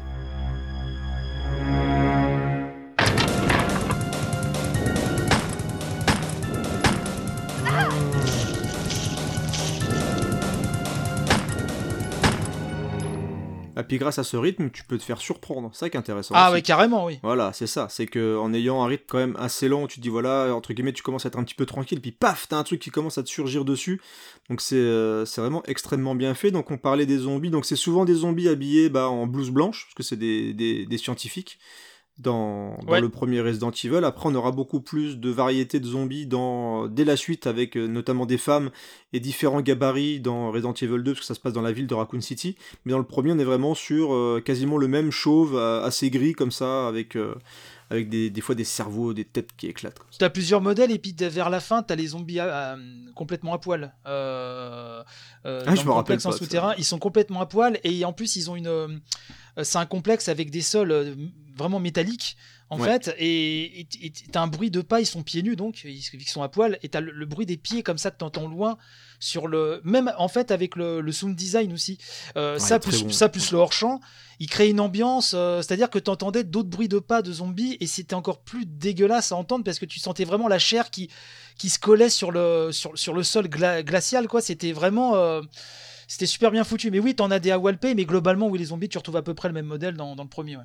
Donc on est dans d'ailleurs dans les moments parce qu'on parle de zombies dans les moments assez effrayants et qui étaient assez cool quand tu lis le journal du gardien dans Ah, c'est énorme, et ça. qui, Ouais. et qui déjà le journal en lui-même est juste excellent c'est bien écrit et tu sens la, la souffrance et la transformation au fur et à mesure au moment où tu termines hop t'as le zombie qui sort du placard derrière c'est une idée Ouais. mais tellement géniale enfin c'est excellent euh, ce passage là aussi donc on a parlé du zombie qui est euh, bah, quelque chose d'important dans Resident Evil, mais il y a quand même pas mal de strum bien dégueux aussi hein, dans, le, premier jeu. Donc on a parlé du zombie, donc il y a le Hunter, on en a parlé vite fait aussi, euh, créature un petit peu qui, qui ressemble un petit peu à la créature du lac noir. euh, de Jack Arnold, je sais pas pour ceux qui l'ont vu, mais en version stéroïde, hein, dire bien balèze avec des griffes énormes. Et, euh, quand il est baraque, beaucoup hein. plus costaud. ouais. ah, il, est, il est bien bien baraque, bah, il fait la taille d'un être humain euh, dire normal et euh, dire quand il arrive justement avec une espèce de cinématique en vue première personne, on se dit mais qu'est-ce qui va nous tomber dessus? C'est beaucoup plus rapide qu'un zombie parce que c'est ce qui va faire la différence, c'est qu'on était un petit peu pépère avec ces zombies, on commence un petit peu à savoir comment les comment les éviter, etc. Et là on se retrouve avec une bestiole qui est juste 20 fois plus rapide et hyper mortel, parce que là, en un coup de griffe, il peut vous couper la tête, on l'a dit tout à l'heure, donc voilà, sacré bestiole, et j'adore le design d'ailleurs du Hunter, c'était quand même assez, euh, assez excellent, quoi. On a aussi, et Bruno en a parlé dans un de ses passages préférés, bah, le gros requin, euh, qui, est, Ouais. qui est forcément influencé par le Jaws de Spielberg, Euh, donc à un moment, on arrive dans les souterrains d'Umbrella, qui ne s'appelait pas le Hive ou la ruche, ou je sais pas quoi, quel truc de merde. Non, non, non. Je sais pas pourquoi ils sont partis dans un délire comme ça, mais bon, bref. Donc on a le requin, on a aussi les corbeaux, donc là, les corbeaux Hitchcock, les oiseaux, Ah, ouais, forcément. ouais. Euh, de mémoire dans le premier, c'est dans une euh, pièce avec des tableaux, où on doit allumer des tableaux comme ça, faire une espèce, une espèce de ouais. casse-tête, avec une musique assez inquiétante, parce que dans Resident Evil, il y a pas mal de casse-tête aussi, euh, assez mortels. Il fallait évaluer l'âge des, des personnes sur le tableau, c'est ça, je crois, de Je, mémoire je crois que c'est ça. Il fallait que tu Dans retranscrives le- dans l'ordre, oui, puis si tu te foirais, bah, ils te fonçaient tous dessus. Voilà, et, ils te fonçaient dessus, Mm. ouais, avec les... Et en plus, tu les entends tout le long, ils te foutent la pression, les petits salopards, là, comme ça, tu les vois juste au-dessus de ta tête. C'était quand même vachement bien foutu. La plante 42 qui est inspirée, alors je pense, de la petite boutique des horreurs de Frank Oz. On a aussi les araignées géantes, le serpent géant, enfin voilà, on est vraiment dans une galerie de monstres, euh, vraiment de, de série B pure. C'est-à-dire que non seulement on a du zombie, mais en plus des monstres bien dégueux et mortels surtout. C'est-à-dire que la plante 42, pareil, il faut avoir un petit, euh, un petit produit pour essayer de, de la résorber. Les corbeaux, bah, on peut les éviter si on arrive à faire le casse-tête. Le, le requin, il faut, il faut vider le bassin de mémoire. Euh, ou c'est Oui, dans, c'est la- ça. ou c'est dans un autre jeu, je sais plus. Non, je crois que c'est bien dans celui-là. Non, mais non, c'est On dans, doit c'est dans celui-là, il faut vider ouais. le bassin, ouais. Il y a que le le- serpent, je crois, qu'il faut vraiment euh, Ouais, canarder. deux- en deux fois de mémoire, le serpent. En deux fois, ouais, il revient deux fois.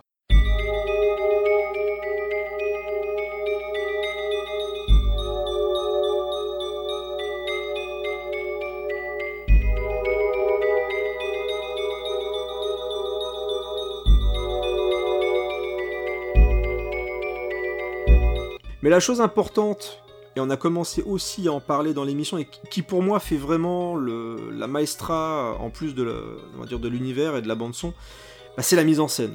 La mise Ah bah en oui, c'est scène le- euh, de c'est le grand truc. Euh, voilà, tu veux en parler un petit peu, Bruno, parce que forcément, il y a des plans, moi, qui me restent en mémoire, et des prises de vue qui te foutent une pression, mais complète, sur euh, Resident Evil. Donc, est-ce que tu veux en causer un petit peu? Oui, bah euh, rapidement, je, me demande si certains se rendent compte encore de vraiment de ouais de de la claque que ça a été déjà. Ce, jeu avait beaucoup d'avance en fait sur son temps. Les, cadrages sont, sont juste euh, sont juste savamment étudiés. On, on- on reconnaît toute la culture cinématographique de l'équipe et de Mikami en premier lieu. Et oui, t'as plein de cadrages qui sont devenus, enfin moi pour moi qui m'ont qui m'ont tellement marqué, euh, y compris dans le 2 aussi.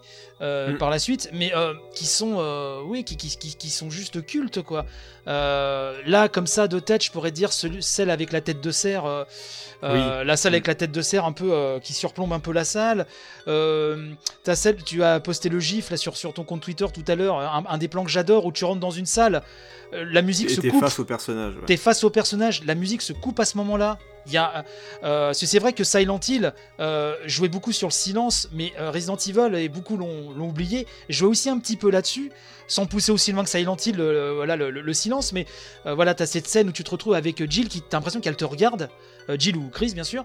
Euh, un gros plan, plus de musique. Le dernier son que t'as entendu, c'est le claquement de la porte, et tu sais pas ce que t'as devant toi. Euh, plein de plein de cadrages comme ça. La, la- bon, la, la salle à manger, bien sûr, euh, une des premières salles que tu rencontres. Il y en a plein, plein, plein, plein comme ça. Et euh, Bah, ouais, on en parler des heures. T'as souvent un plan où, par exemple, t'es dans un couloir et que t'as un zombie derrière toi, Ouais. mais on le te du masque. hors-champ, hein. Mm. Voilà, Le t'as fameux hors-champ l'histoire du jeu. hors-champ. Ah, mais qui est, Voilà, qui est et- utilisé Et t'as un zombie qui euh, arrive derrière toi, derrière, en plus. c'est je crois que c'est enfin euh, oui c'est vraiment je crois qu'au-delà du, du cinéma c'est ma première expérience aussi forte avec le hors champ quoi. C'est à dire que vraiment tu tu, comme je disais tout à l'heure, t'avances à tâtons. Enfin, quand t'entends un bruit, euh, parce que parfois t'entends un peu le râle des zombies au loin ou leur démarche, tu dis bon, il y a quelque chose, mais tu sais pas déjà d'où il vient. Et parfois, t'as des ennemis, euh, effectivement, que tu les entends pas. Soit ils vont, ils vont débouler d'une fenêtre, euh, soit ils vont descendre, voilà, d'un- d'une trappe comme ça. Et donc, tu avances à tâtons et le hors-champ là-dessus, il est, il est énorme parce que même quand tu vois l'ennemi, que tu te barres et que tu changes de plan, tu le vois plus. Donc ça crée des situations comme ça qui sont, qui sont extraordinaires. Quoi.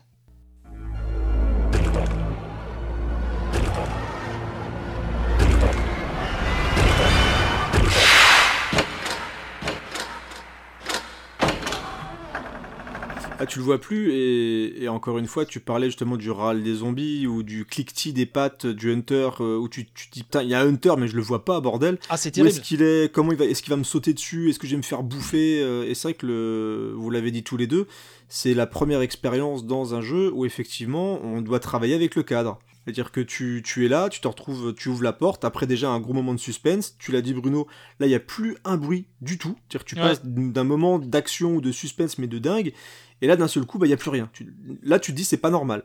c'est juste Oui, t'as l'impression d'être lâché dans, voilà, Voilà. dans, dans l'inconnu Et juste, total. quoi. et juste sans bruit, bah, ils te foutent les boules parce que tu te dis dans ta tête, bah, c'est pas normal qu'il n'y ait pas de bruit. Donc il y a un truc qui va me tomber dessus. Alors ça se trouve, il y aura rien du tout. hein. Et justement, ils, ils arrivent à jouer avec ça. Quoi. ça, Et puis Bruno en parlait tout à l'heure, c'est qu'on arrive à distinguer en fonction des ennemis qu'on va potentiellement rencontrer par rapport à leur, euh, le- les bruits qu'ils vont faire avec Ouais. leur pas, quel ennemi on va rencontrer. Quoi. Tu fais, oh putain, là il y a des chiens. On va entendre le tout petit clic, C'est clic, ça. Ouais. Ou alors on va entendre le... Là on, va- on sait qu'il va y avoir un zombie dans le Bah, et, coin. et- donc, et là, on est toujours dans la mise en scène, c'est-à-dire que le travail des sons par rapport au cadrage, c'est de la mise en scène. C'est-à-dire là, on a vraiment C'est ça. un, La- tra- la- un vrai travail de mise en scène. la, la mise en scène, le bruit que font les ennemis, tout ça en plus se, se- se- se fusionne parfaitement avec le gameplay et l'expérience. C'est là le génie du jeu aussi. Tu rappelais tout à l'heure qu'effectivement les hunters arrivent à un moment donné où tu commences à t'habituer un petit peu aux zombies et euh, tu commences à rentrer un peu de, de- pas dans une zone de confort, faut pas exagérer, mais bon, tu dis je Ah, maîtrise. Ouais, presque. ouais, ouais, tu dis je maîtrise. Les zombies arrivent, euh, les hunters arrivent. Il faut savoir qu'à ce moment-là aussi, tu as les araignées géantes qui arrivent aussi à ce moment-là, qui font elles aussi un bruit particulier. Donc, faut que tu apprennes aussi de nouveaux sons.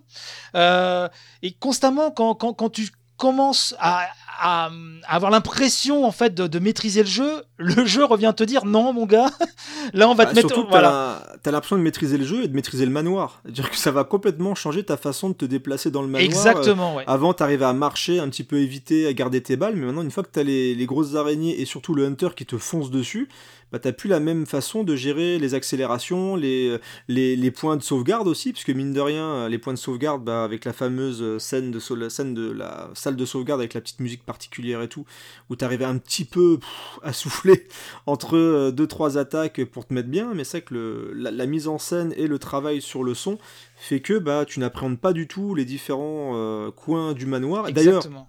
en plus de ça, grâce au cadrage, tu arrives à te repérer dans le manoir. C'est-à-dire que euh, tu finis par savoir à peu près où t'es en fonction de, des cadrages que tu finis par reconnaître au fur et à mesure du jeu. Et c'est vrai que ça permet quand même même d'identifier un petit peu entre le travail qu'ils ont fait dans les décors.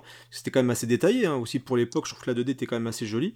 Ouais, T'arrivais à te repérer euh, avec les décors et avec les cadrages qui ont été choisis par euh, Mikami et ses équipes. Quoi. Donc, euh, c'est Camilla hein, qui a fait les cadrages, je crois. C'est Oui, Camilla. qui ouais, c'est Camilla qui a fait les. Est-ce que tu. On est, on est, on est juste Bruno, c'était Camilla qui a bossé sur les cadrages? Euh, là, vous mettez un gros doute sur le moment. Euh, je- J'ai un doute. Je pense que vous avez raison, mais j'ai un, j'ai un peu, j'ai un petit doute là-dessus. Mais, D'accord. mais, Sinon, mais, effectivement. Rano sinon. Oui, ouais. Ah, j'ai fait mes recherches. hein. Ah, Ca- Camilla, pour ceux qui nous écoutent, qui connaissent pas forcément la saga, c'est lui qui va réaliser le 2. Euh, et ça va mal se passer qu'avec Shinji Mikami. Ouais.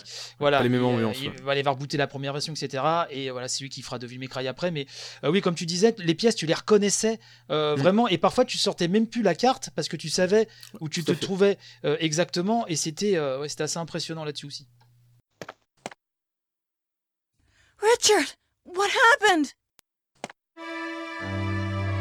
Oh, Jill, this house is dangerous.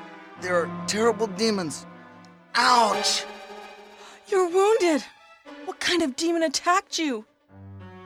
It was a huge snake and also poisonous. Ugh. Poisonous?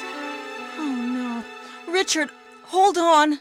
Je voudrais juste rajouter un tout petit truc aussi Ouais, qu'on n'a pas parlé depuis le début de, de l'émission, euh, justement sur le Resident Evil premier du nom, enfin, et qu'on verra aussi dans les, les suivants. Euh, c'est aussi la, la gestion de ses munitions. Oui. Euh, la gestion de munitions, ça c'est un truc déjà à l'époque, euh, c'est- c'était un truc de dingue quoi. Tu pouvais pas euh, envoyer toutes tes munitions directement sur tout ce que tu avais devant toi quoi, parce que tu sais que euh, tu savais pas qu'est-ce que tu allais ramasser, euh, en quelle quantité, et si tu allais en avoir suffisamment pour affronter le reste du bestiaire. Quoi. Et ça, ça ajoutait un stress supplémentaire dans l'avancement du jeu, et c'était un point bobines, super euh, important. Quoi. ouais, Bah, la, sensation de peur, elle, elle- elle venait de là en fait. C'est-à-dire que les munitions étaient en mode euh, normal, en tout cas, étaient données au compte-goutte. Euh, il fallait que tu gères ton inventaire. T'avais pas beaucoup d'espace dans ton inventaire, comme tu le disais tout à l'heure, Rano. Sachant qu'avec Chris, t'avais deux cases d'inventaire en moins que Jill. Mm. Euh, donc Chris c'était un peu le mode difficile en fait euh, du jeu. Euh, fallait gérer les, donc les rubans machines qui permettaient de, de sauvegarder. Donc ça aussi ça ça concrétisait, enfin ça ça appuyait et vraiment la peur. Et euh, c'était vraiment partie intégrante de l'expérience. D'où quand tu, finis, tu finissais le jeu avec un, un temps assez euh, performant, etc., il te donnait après une arme avec des munitions limitées pour que tu t'éclates après un petit peu, pour te, pour te soulager un peu. Soulagé. Pour te lâcher, ouais. Ouais, pour te venger. Mais oui, oui, ça, ça, ça, ça joue sur la mécanique de peur parce que tu, tu sais jamais si tu, tu- il va te manquer des balles, si tu vas pouvoir te soigner, etc. Donc pour terminer sur les cadrages, donc il faut savoir aussi qu'au moment où ils ont commencé à bosser sur cette mise en scène beaucoup plus cinématographique avec leur champ, etc., ils ont aussi dû travailler avec le fait que contrairement au cinéma, à la maison on avait des 4 tiers. Donc euh, ils ont Ouais. aussi dû, au moment où ils ont fabriqué le jeu, penser au format vraiment comme dans un film, comme dans une série, etc. Ils ont dû retravailler euh, la volonté cinématographique par rapport au format de nos écrans de l'époque. Donc voilà, le 4 tiers, il fallait travailler et réussir à, à rendre ça euh, spectaculaire tout en étant assez serré pour essayer de nous foutre un petit peu la pression. Et là où je me suis aussi rendu compte que un, un, un angle de caméra peut être super important, c'est que dans ta vidéo, Bruno, à un moment, Ouais. tu illustres euh, les images justement de l'ambiance du jeu, etc., avec des images qui viennent des versions bêta du jeu. Oui, Et t'as des cadrages à un moment qui sont dans la salle, une des salles les plus connues, la salle avec l'horloge et la grande, la grosse salle à manger. la salle à manger, ouais. Voilà, à un moment, on voit Chris en train d'affronter un zombie. C'est beaucoup moins bien cadré que ce qu'ils ont choisi après. Et tu vois la difficulté qu'on a à repérer justement le- les personnages et l'action. Et c'est là où on voit que le découpage est un vrai découpage de cinéma parce qu'ils sont vraiment pensés non seulement pour nous faire peur, mais aussi pour rendre ça lisible en termes d'action dans les combats, etc. Et ça, ça peut vite être l'enfer sur un jeu comme ça où tu n'as pas la maîtrise des caméras si en plus tu vois rien du tout. Le challenge, il est là, c'est qu'il fallait que ce soit cinématographique, que ça renforce l'ambiance, et en même temps, il fallait pas non plus que le joueur euh, soit coincé avec ses plans. Donc, c'est-à-dire que quand il faut qu'en même temps que ça lui, ça lui infuse de la peur pour pas qu'il ne voit tout, pour qu'il ait peur des zombies, etc. Mais il faut pas non plus que ça pénalise euh, le, le gameplay. Donc, Ouais. c'était, on se rend pas compte comme ça, mais c'est vrai que chaque plan a été savamment étudié pour que le confort de jeu soit pas euh, euh, ne soit pas altéré et, et en même temps, voilà, que le cadre reste le plus impressionnant possible pour renforcer l'ambiance.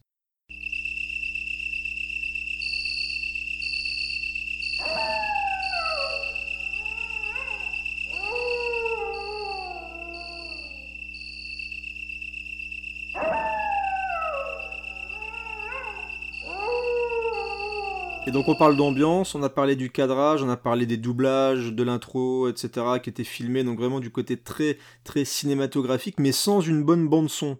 Et sans une bonne ambiance sonore, donc on a parlé des, râles. Vous savez que pour moi, le râle des zombies, c'est celui que je. Pour moi, c'est un bruit de zombie, c'est celui-là. Pour moi, un zombie dans ma tête, le bruit d'un zombie maintenant, c'est les zombies de Resident Evil. Moi, j'adore le râle des zombies de... des jeux, quoi. Le.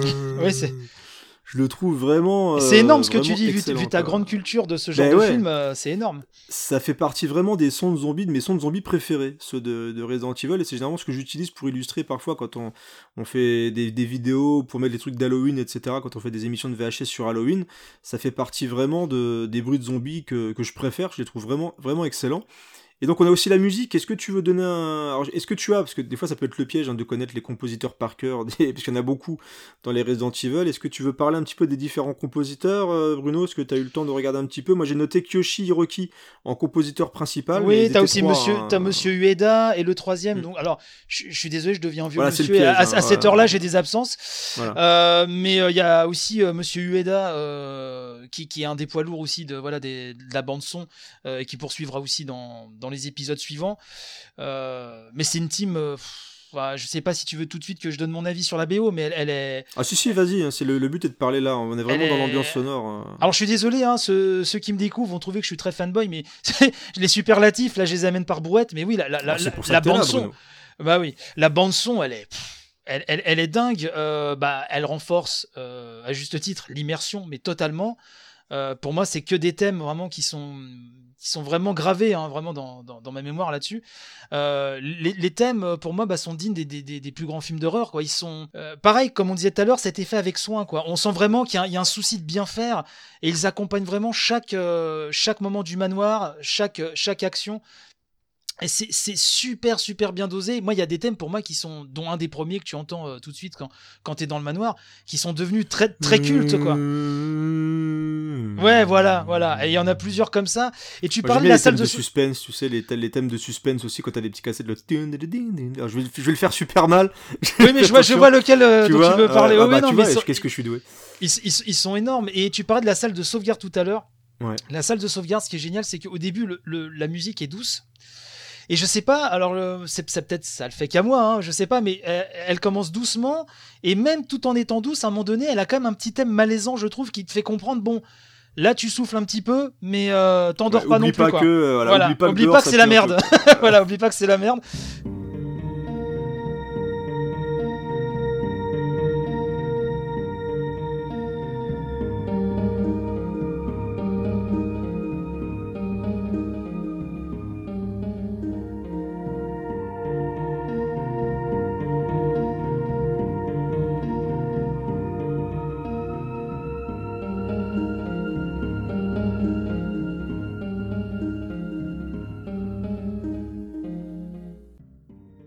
Confidence, on, avait fait euh, une émission à scoring, donc l'émission qu'on fait sur les BO. Et à un moment, j'avais diffusé du, une musique de Resident Evil et j'avais dit, euh, j'avais dit un truc, j'avais dit, écoute, euh, les musiques de, je parlais, là, c'est comme si je parlais à Aaron en fait. j'ai dit, écoute, alors autant, voilà, j'aime beaucoup la bande son, mais je trouve pas qu'elle est si marquante que ça. Et je me suis acheté les vinyles. Alors j'ai le vinyle du 1 et du 2. Ouais. Euh, et puis en plus, j'ai refait les différents jeux, etc. Et en y réécoutant, même seul, je trouve la, pour des fois pour m'ambiancer un peu les préparations des différents podcasts, bah, je la trouve vraiment excellente la, la BO. Et effectivement, il y a, même si au départ, t'as l'impression qu'il n'y a pas forcément de thème, mais en fait, si, il y en a plein. Et il y en a vraiment plein, et je trouve qu'elle est ultra efficace. Et comme tu le dis, on est vraiment dans une vraie bande son de film d'horreur. C'est-à-dire que tu mettrais un bon film d'horreur derrière. Il y aurait moyen de travailler quelque chose là-dessus, d'avoir quelque chose Ah oui, de oui. vraiment euh, excellent, et ça te, Ouais. ça te fout la pression, quoi. Mais en fait, t'as peut-être pensé ça parce que je trouve que c'est une musique qui est euh, qui est un petit peu discrète, mais Oui, elle se fond, t'as raison. Mm. mais elles se font très très bien avec euh, l'atmosphère du jeu, quoi. Et c'est vrai que si tu te concentres que sur ça, ah ouais, tu euh, c'est c'est du gâteau, c'est un délice, quoi. Bah, d'où le talent en fait, c'est qu'elle est suffisamment discrète pour euh, te foutre la pression quand même, dire qu'elle est pas envahissante dans, dans les jeux, alors qu'elle est vraiment, elle, elle, elle enveloppe vraiment l'ambiance angoissante du jeu, mais sans euh, te casser les oreilles. Sur- Des fois, t'as des jeux où ils te mettent un peu comme dans certains films où ils te cassent les oreilles pour te dire, t'as vu, tu dois avoir peur maintenant, maintenant t'as peur, maintenant t'as les boules. Oui, non, mais c'est ça, c'est exactement pleurer. ça. Et ce qui, est fort, c'est que euh, as de longues euh, allées dans le manoir, de longs couloirs où t'as cette musique super flippante où en fait tu te fais jamais attaquer. Mm. Euh, c'est et quoi qu'il arrive, de toute façon, le râle des zombies et des autres créatures prend le dessus sur la musique. Mais c'est ce que je disais, ça ça ça ça distille une ambiance comme ça super malaisante et la musique euh, fait partie d'un tout quoi. Elle drape vraiment tout ça, mais euh, elle est ni envahissante ni trop discrète. Je trouve que là-dessus aussi ils ont trouvé un bon dosage. On part quand même d'un jeu de 96 euh, sur PlayStation et là c'était quand même il y avait plein de, de de choses à, à défricher. Euh, là, on crée un genre, même s'il y avait Alone in the Dark avant, Capcom a tellement modernisé la formule, euh, elle a estampillé Survival Horror qui est devenu un, un genre en soi. Mais voilà, je trouve qu'il y avait une certaine comme maturité, mine de rien, dans la, dans la production de ce jeu pour, pour un jeu de Absolument. 96. Quoi. Bah, surtout qu'on n'avait rien derrière pour euh, véritablement défricher, parce que Alone in the Dark, même s'il a été pionnier sur pas mal de choses, c'était une, c'était Philippe Vachet, je crois, qui avait fait la musique de Alone in the Dark à l'époque. Mhm. Et ça. Alors, moi j'aime beaucoup le travail de Philippe Vachet, mais c'est vrai que le talent de l'équipe de Resident Evil, c'est d'avoir vraiment réussi à pousser tout ça en maturation et d'obtenir une sorte d'équilibre assez excellent entre la mise en scène cinéma, entre le, le gameplay du jeu vidéo. Et c'est pour ça que je voulais vraiment parler de, de Resident Evil parce qu'on va tout doucement arriver vraiment sur ce qu'a apporté le jeu et sur le carton et sur la suite, c'est-à-dire euh, on va parler un petit peu des suites et tout, mais ce, Resident Evil là euh, fait partie vraiment de ces, œuvres qui arrivent à mélanger un peu le meilleur des deux mondes. Et pourtant en 96, il y avait, quasiment rien qui avait été fait et d'obtenir un- une sorte d'équilibre quasiment euh, miraculeux miraculeux, j'ai envie de dire, entre le jeu vidéo et justement le, le cinéma. Je sais pas ce que vous en pensez justement, messieurs, parce que là on a parlé de l'ambiance, on a parlé de la musique, on a parlé des cadrages et de tout ce qui pouvait être inspiré du, du jeu vidéo. Mais euh, si on fait le bilan un peu de ce premier jeu Resident Evil, Rano, bah, on est quand même sur quelque chose d'assez euh, unique pour l'époque. Oui, oui, bah on, l'a dit à plusieurs reprises depuis le début du, du podcast.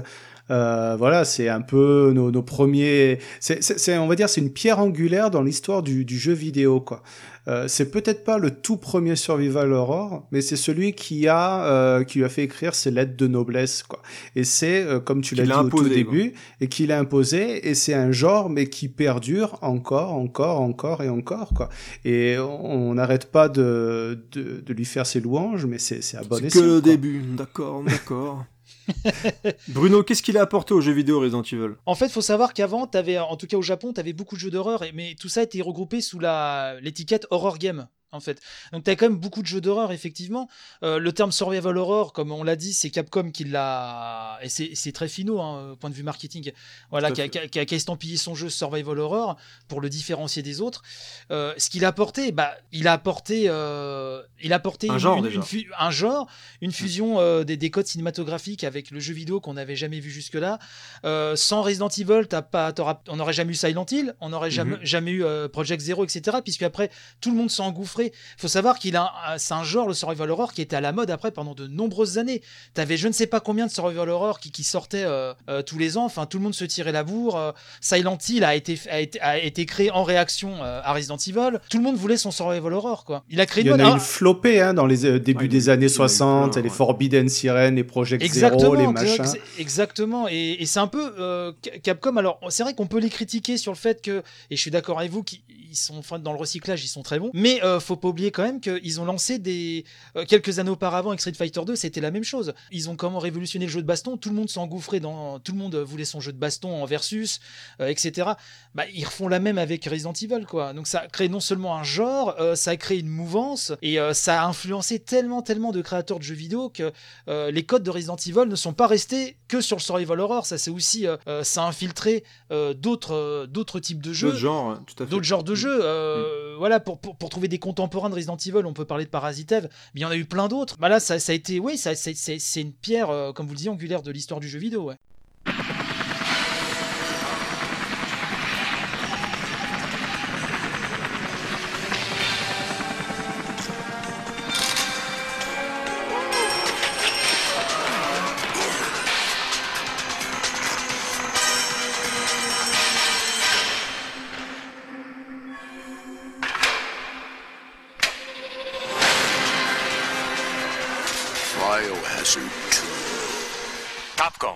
Et donc, gros carton, hein, puisque c'est le premier jeu qui a dépassé le million euh, de ventes Ouais. au Japon. C'est un jeu qui a réussi à attirer un public bah, plus mature, parce qu'on le dit souvent, sait que la PlayStation a été un peu une bascule aussi dans le public qui touchait un peu aux jeux vidéo, parce que ceux qui jouaient à la Super Nintendo, à la Mega Drive, tout ça, bah, ils ont grandi et ils sont passés à quelque chose d'un petit peu plus mature, et Resident Evil fait partie de ces jeux-là qui ont réussi justement à attirer ces joueurs-là, et peut-être même parfois des gens qui ne jouaient pas aux jeux vidéo, justement, tiens, regardez, un jeu d'horreur, etc., pourquoi pas euh, tester tout ça, et après il y a eu les Metal Gear, un petit peu tout ça. Et il y a eu des suites il y, a eu, il y a eu des suites, donc il y en a Oh eu oui. plein. Euh, donc il y a eu le 2 qui est sorti en 98, le 3 directement en 99, Code Veronica 2000, Resident Evil 4 en 2005, ensuite 2009, 2012, 2017, et donc pourquoi pas peut-être en 2021 avec euh, Resident Evil 8. Donc là on va aller très très rapidement sur les suites avant de passer au film. Est-ce qu'il y a déjà euh, un, dans les suites, un- quel est votre opus préféré? Ça va être compliqué hein, Bruno je pense. Euh, très Mais, compliqué. euh, Quel est le jeu qui t'a le plus marqué dans les suites? Parce qu'il y a des jeux qui ont révolutionné un peu le style. Et il y a eu bah, directement déjà avec le 2 pour moi un peu une confirmation que Resident Evil c'était quand même vachement bien, c'était pas juste un coup de bol. Donc est-ce que tu as envie de ressortir un petit peu quelque chose de la saga Oui, très très rapidement, bah, le 2, moi que j'ai énormément aimé, peut-être même un peu plus que le premier, qui comme tu disais confirmait, etc., qui savait garder ce côté euh, avec des cadrages de folie, des scènes cultes et des passages un petit peu plus action. J'ai du mal à dissocier avec les, les années passant le 1 et le 2, quoi, voilà que j'ai- j'aime autant, je pense. Euh, le 3, qui est celui, celui que j'aime le moins, en fait, de la série canonique, hein, je parle pas des spin-offs. Oui, oui. Euh, voilà, comme beaucoup, euh, effectivement, le 3 qui a été fait euh, effectivement ra- rapidement pour faire patienter jusqu'à Code Vero. Euh, J'aime énormément Code Vero, qui est un de mes préférés. euh, C'est mon préféré, hein, je crois. Code Vero, j- j- j'attends vraiment son remake. euh, ce qui Oui, le moi mérite. aussi. Mm. Il est tellement brillant. Euh, bon, RE4, pff, RE4 c'est l'histoire d'amour aussi. Euh, euh, RE4 m'a foutu une claque. Et lui en plus, il révolutionne le TPS quand il arrive. Donc euh, Absolument. euh, voilà, donc nouvelle révolution. Euh, le 5, très très très très très bof, grosse déception. Le 6, euh, pour moi, est une immonde, une immondice.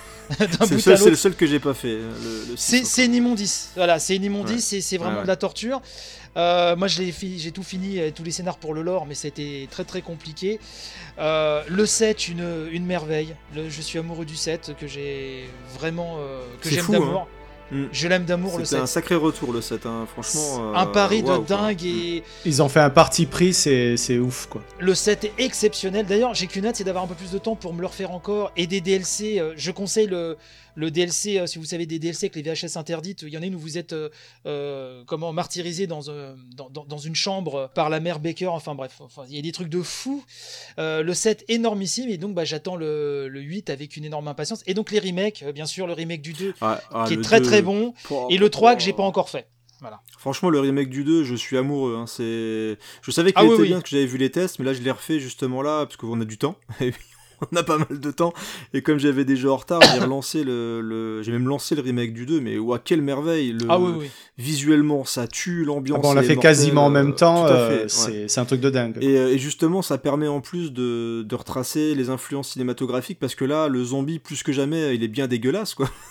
Et quand il mord quelqu'un, le zombie, dès les premières scènes, tu vois la chair qui s'arrache euh, sur, les, sur les personnes qui bouffent. On a le, le fameux crocodile géant dans les égouts. Donc là, clairement, on est dans, euh, dans la série B absolue.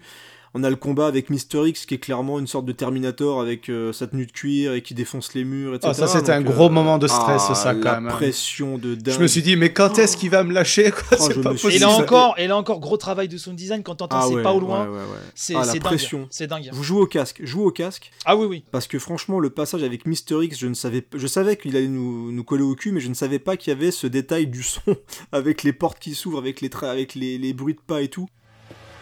Look, we're both prisoners in the station. So either we play nice and help each other out, or... Shit. It's coming. What? What's coming? Come on. Come on, don't be an asshole. Hey, you need this! Just get me the fuck out of here!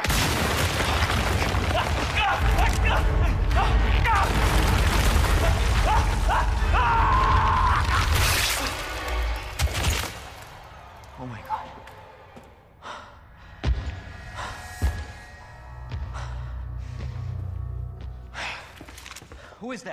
C'est juste ultra angoissant et t'as une pression de dingue. En plus, t'es en, en train de faire, euh, dans certains moments, des petits casse-têtes pour avancer. Donc t'as juste la pression. Enfin, moi, je trouve ça assez, assez incroyable. Donc jouez-y. Le 3, bah, il- alors bizarrement, il est, c'est mitigé. Parce qu'il y a des gens qui trouvent ça euh, moyen. Et pour une fois, je vois Gamecult qui met du 8 sur 10. euh, alors du coup, j'ai pas accès au test. Mais c'est les plus généreux en termes de notes. Et moi, la démo m'avait vraiment bien plu. Donc j'ai hâte. Puis vu la gueule du 2, moi, j'ai hâte de. Bah, c'est la durée de vie et qui a, été, qui, a, scène. qui a été fracassée, quoi, en fait. C'est que en, en 5 heures, tu le boucles. Ouais. Et ils ont coupé beaucoup de scènes, euh, Ouais, beaucoup de lieux emblématiques, voilà, comme la tour de l'horloge du 3 que, que, que les Mm. fans aiment beaucoup. Voilà, moi j'attends qu'il baisse un peu parce que là, je- pour l'instant, euh, je peux pas me le permettre, mais euh, je, sur l'expérience qu'il propose, apparemment, il est vraiment très solide. Ce qui a été sanctionné, Ouais, c'est voilà, la durée de vie. ça. La, durée de vie, ouais. Bah après, bon, t'as plein de rumeurs comme quoi c'était peut-être un- une extension ou deux, mais bon, ça, j'y crois pas des masses. Je pense que vu que le 2 avait bien. Bah, comme l'était le 3 à l'époque, hein, ce- ce que- ce que les c'est- gens Oui, oublient, vrai. C'est vrai. ce, que les, ce que les gens oublient, euh, je, je fais encore très très rapide, mais c'est que à la base, Resident Evil 3 était fait pour patienter les, les fans, pour faire patienter pardon les fans avant Code Vero. Code Vero devait sortir sur Dreamcast. Euh, c'est pour ça qu'il n'était pas estampillé 3, vu que c'était une console qui était non PlayStation. Euh, Il faut savoir que pour l'anecdote, Mikami euh, RE3 euh, voulait le- l'estampiller 2.5. Ce que n'a jamais voulu, bien évidemment, les hautes sphères de Capcom en Ouais, disant pour non pas mais faire genre DLC, tout ça. ah bah tu peux pas faire, tu peux pas vendre un jeu qui s'appelle 2.5, voilà. Donc faut savoir que Resident Evil 3 déjà à la base était une sorte d'add-on aux deux, avec des améliorations de gameplay bien sûr, avec Ra- Raccoon City qui était fabuleux, on sortait dans les rues, c'était top, mais c'était comme une extension, tu revisitais le commissariat, comme dans le remake du 3 aussi. Donc en fait, ça, je trouve que ça, ça correspond à, l'histoire dé- déjà du jeu original. Euh, il est vécu un peu comme une extension, mais à la base, il faut se rappeler que c'est ce qu'il était en fait sur PlayStation. Alors, Rano, toi, ton, dans les suites, dans les différentes choses qui sont faites dans Resident Evil, c'est quoi tes, tes suites préférées, tes moments préférés, on va dire, de ce qui arrive après? Alors, que- déjà, ce que je veux dire, c'est que la saga Resident Evil, alors même jusqu'au dernier, euh, même sur ceux que Bruno a, pas trop aimé, pour moi, c'est un peu des, des jeux confort. Je vais appeler ça. C'est-à-dire que euh, Tu sais où tu maintenant, vas. euh, voilà, c'est à l'heure actuelle, je me sens pas me refaire des des RPG, des machins où je vais passer une centaine d'heures ou un truc comme ça. Je sais que même pour les derniers, même si, enfin, hors euh, le 2, hein, mais euh, dans les tout derniers, même s'ils sont moins bons, je sais qu'allez, en 6-7 heures c'est plié, j'ai dégommé du zombie. Ouais, 7 heures de je merde. euh, Je me suis un peu Euh, le déf- 6, je le me suis 6 un fait peu beaucoup plus que 7 heures. hein. Le il est- 6, il est si, tu- long, si euh, tu le veux long, boucler tous les ouais, scénars, le six, c'est long. euh, le 6 c'est une catastrophe parce qu'à l'époque ils voulaient copier tout ce qui se faisait de tout ce qui cartonnait en Occident. Donc ça l'orne du côté de Gears, de Call of, etc. Euh, sauf que c'est pas dans l'ADN japonais et c'est pour ça qu'il se fracasse à, à plusieurs reprises en fait le 6. Enfin, là, je suis plus dans l'idée du, du jeu d'action, voilà, à la Gears, comme tu dis très bien, des trucs où on progresse assez facilement. Et euh, voilà. Après, pour en revenir à ta question, euh, allez, deux gros opus enfin, on va dire les trois. Il y a le Code Veronica, Ouais, ok, ouais. qui pour moi était Ah, une, plus grosse, une plus grosse claque que le, le Resident Evil 1. Euh, Il y a le hum, avec sa scène d'intro à la John Woo, c'est un truc mais Bah, Euh, puis toi, je- puis alors je- aimes bien la série B, justement, après, vite fait, on parlera un peu des influences cinéma dans les suites, mais vraiment très rapidement. Mais c'est vrai que celui-ci, que l'ambiance très Hitchcockienne euh, de Code Ah bah on a les meilleurs le- méchants de la série avec, Ah les, ouais, avec les Bakers putain. du 7 maintenant. Parce que Ah, j'aime beaucoup les Bakers. Ouais, mais les, clairement. les, les, les Ashford là ils sont les, les Ah, Ashford génial, ils hein, sont, ouais. ils, ils Très, sont très malaisants au possible quoi.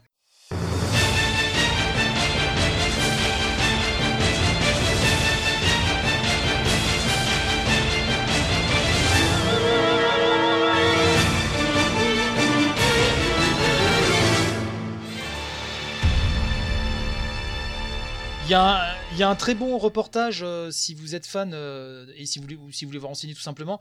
Il y avait euh, Fun, Fun TV à l'époque qui faisait des, des, rep- des, des très bons making-of sur des jeux. Ils en ont fait sur les, sur les Silent Hill aussi. Silent Hill 2, ouais. Mm. Ouais, qui est, qui est- qui est extraordinaire. Il y en a un sur Code Vero que vous pouvez trouver sur YouTube. Et c'est plein d'anecdotes. Ils ont Ah, été voir pas à l'époque les, du code, du code Veronica X? Il l'avait pas mis en bonus dans le DVD ou un truc comme Mais ça en tout cas, c'était c'était sur code. Alors c'était peut-être sur le X, ouais, peut-être. Ouais. Tu as raison. Mais euh, en tout cas, à voir parce que c'est c'est vraiment très très très sympa. bien. Ouais, ouais, très très bien. Et euh, oui, oui, donc alors après, il y avait le, donc oui, le code Veronica, bah, pour l'aspect, tu en parlais un petit peu, l'aspect Hitchcock.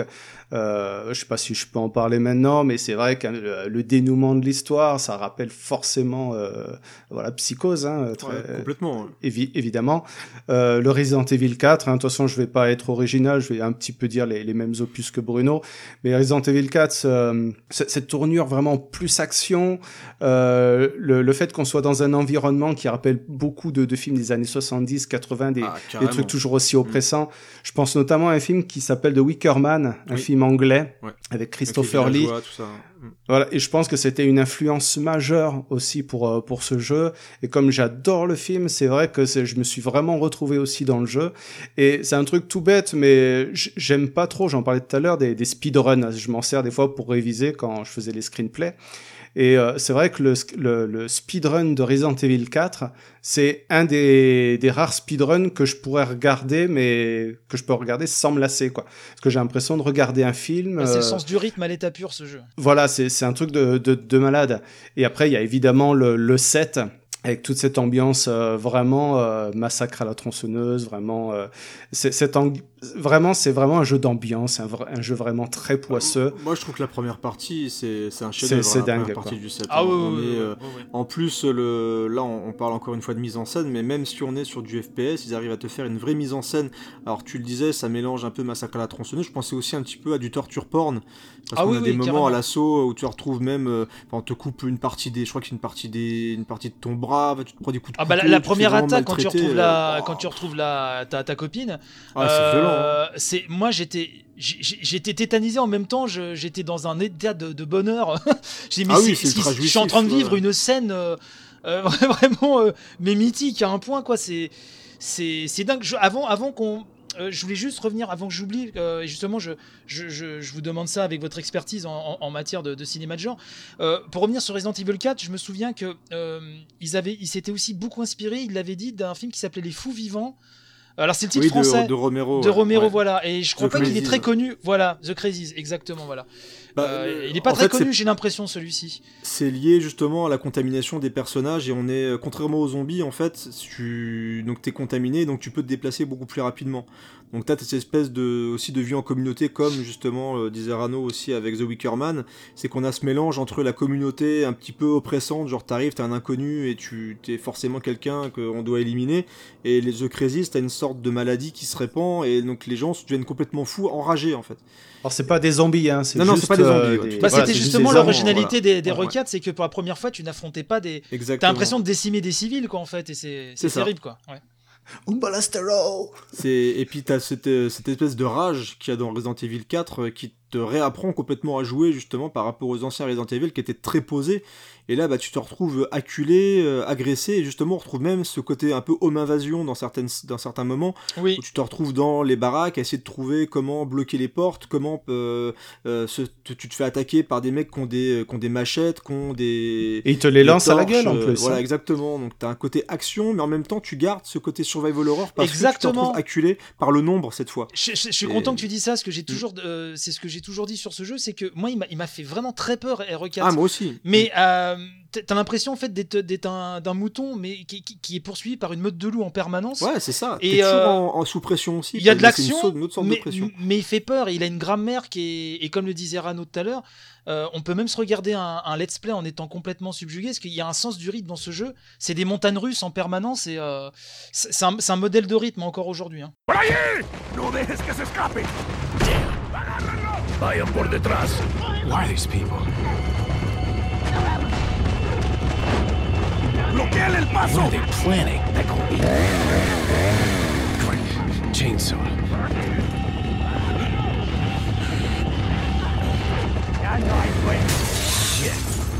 ¡Te voy a matar! Son of a.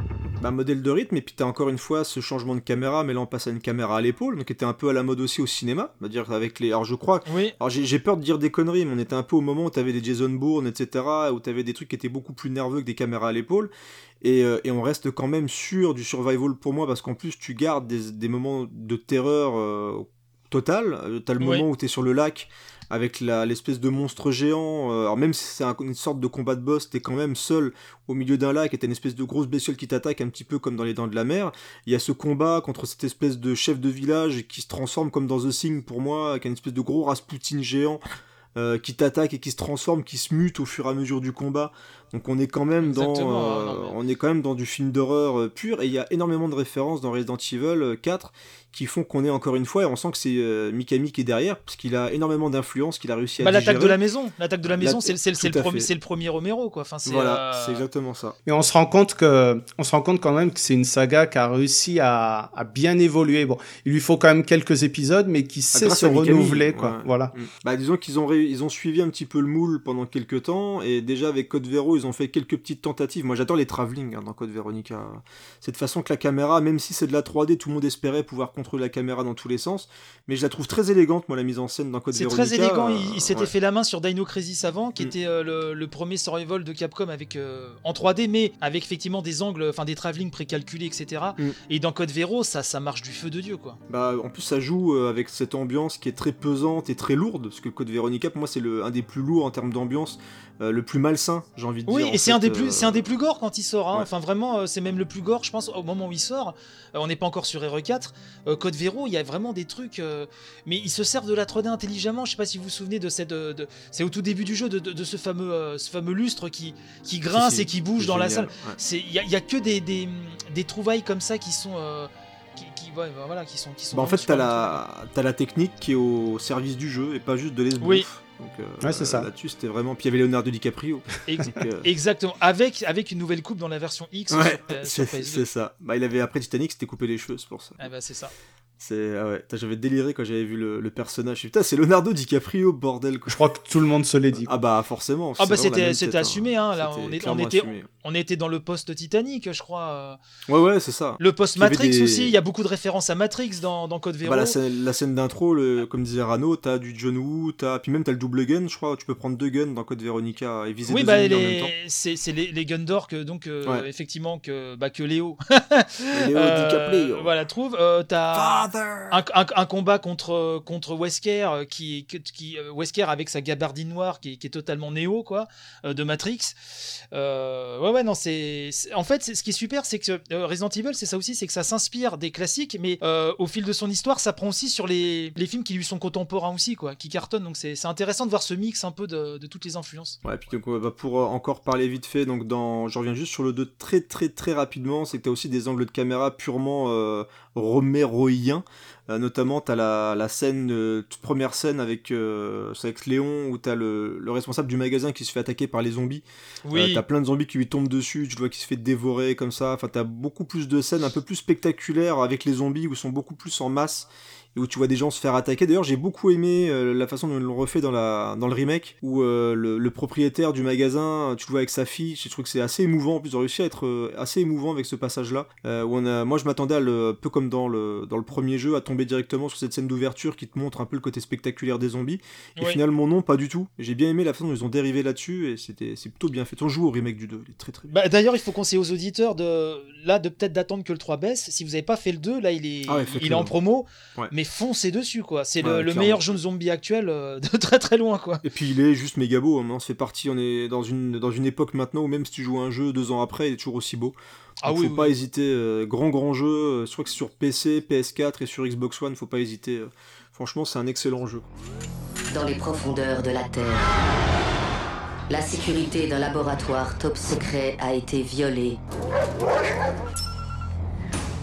Un virus mortel, capable de contaminer le monde entier, a été libéré par Umbrella Corporation. Oh mon dieu. Il faut qu'on sorte d'ici Je vais chercher de l'aide. Qu'est-ce que c'est que ça? C'est les freins qui lâchent. Bon bah voilà, bon, on, a, on a réussi en parlant un peu de nos euh, Resident Evil préférés de citer en plus différentes influences cinématographiques, parce qu'il y en a vraiment plein, plein, plein, plein, plein dans les Resident Evil. Et bah tout doucement, euh, on va aller bah voilà vers ce qui tâche. vers donc là on a parlé de ce qui était bien dans Resident Evil, c'est-à-dire euh, comment digérer le cinéma pour réussir à faire un grand jeu.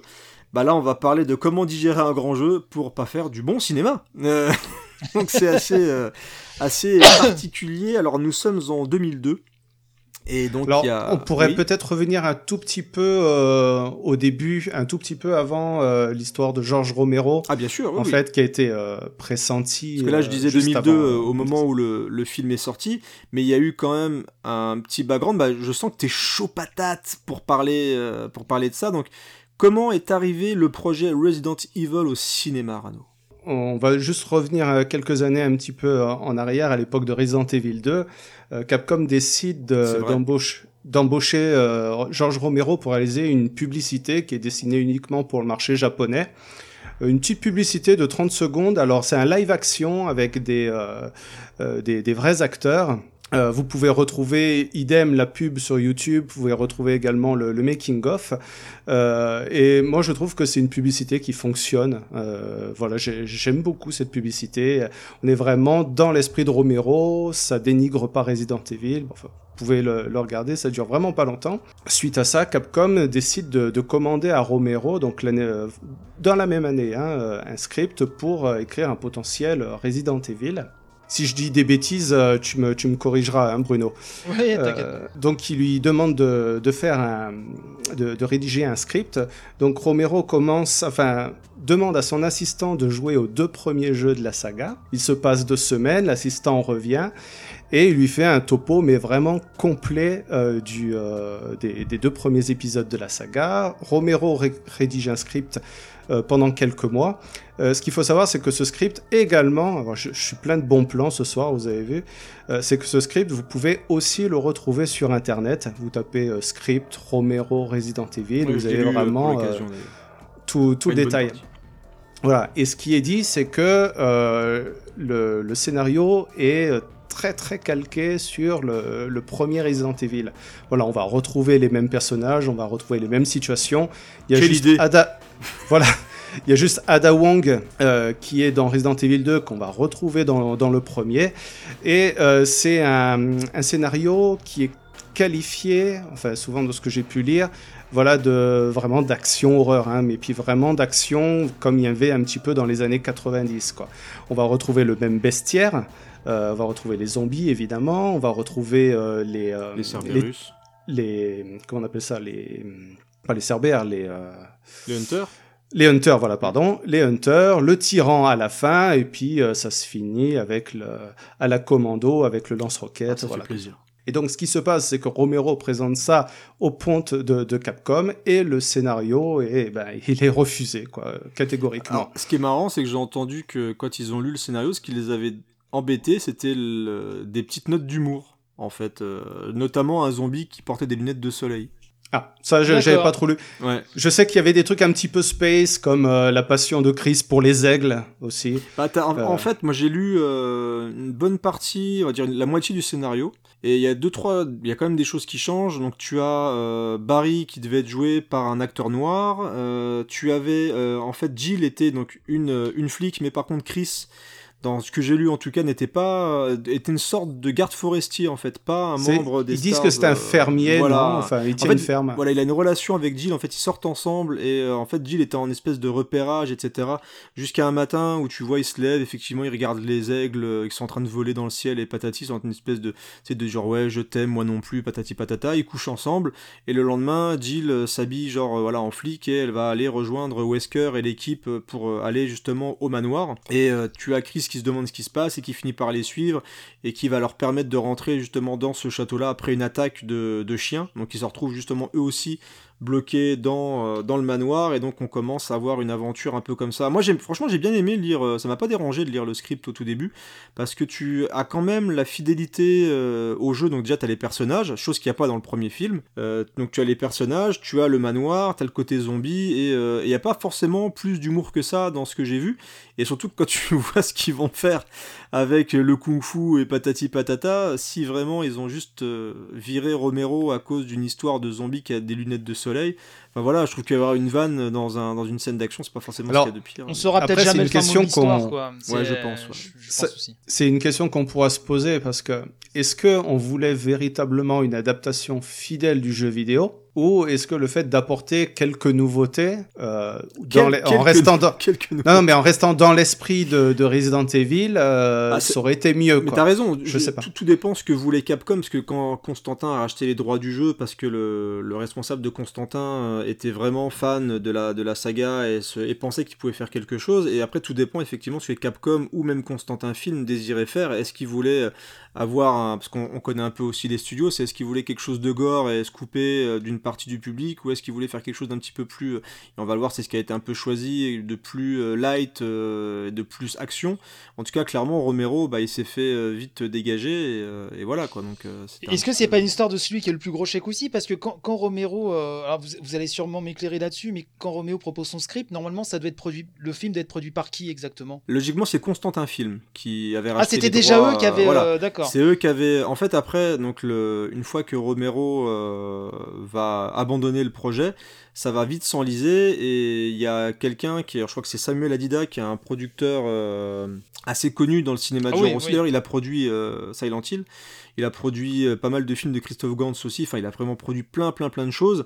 Et il finit en fait par acheter aussi euh, les droits. euh, Après, il va se mettre en relation avec Constantin pour que chacun partage en- entre guillemets les risques. C'est-à-dire que ça va être presque du 50-50, donc il n'y a pas de gros gros risques pour ni l'un ni pour l'autre. D'accord. Et, euh, et là, ils vont finir en fait par euh, bah, essayer de retrouver euh, quelqu'un d'autre. Et je sais pas si tu veux continuer, Rano, mais bah, on, on sait qu'ils vont se tourner vers notre ami Polo, quoi. Oui, oui, voilà, ils vont se retourner vers euh, votre, euh, notre ami euh, Paul Anderson. Ah, juste avant, important quand même, parce que je parlais de Christophe Gantz, il a failli le réaliser. Euh, mais comme en fait le, le Pacte des loups prenait beaucoup beaucoup de temps à faire, du coup il a dû abandonner le projet, mais euh, Christophe Gantz était sur les rangs pour réaliser euh, Resident Evil. C'est important de le savoir quand même. Euh, D'accord, bah tu vois, je le savais pas ça.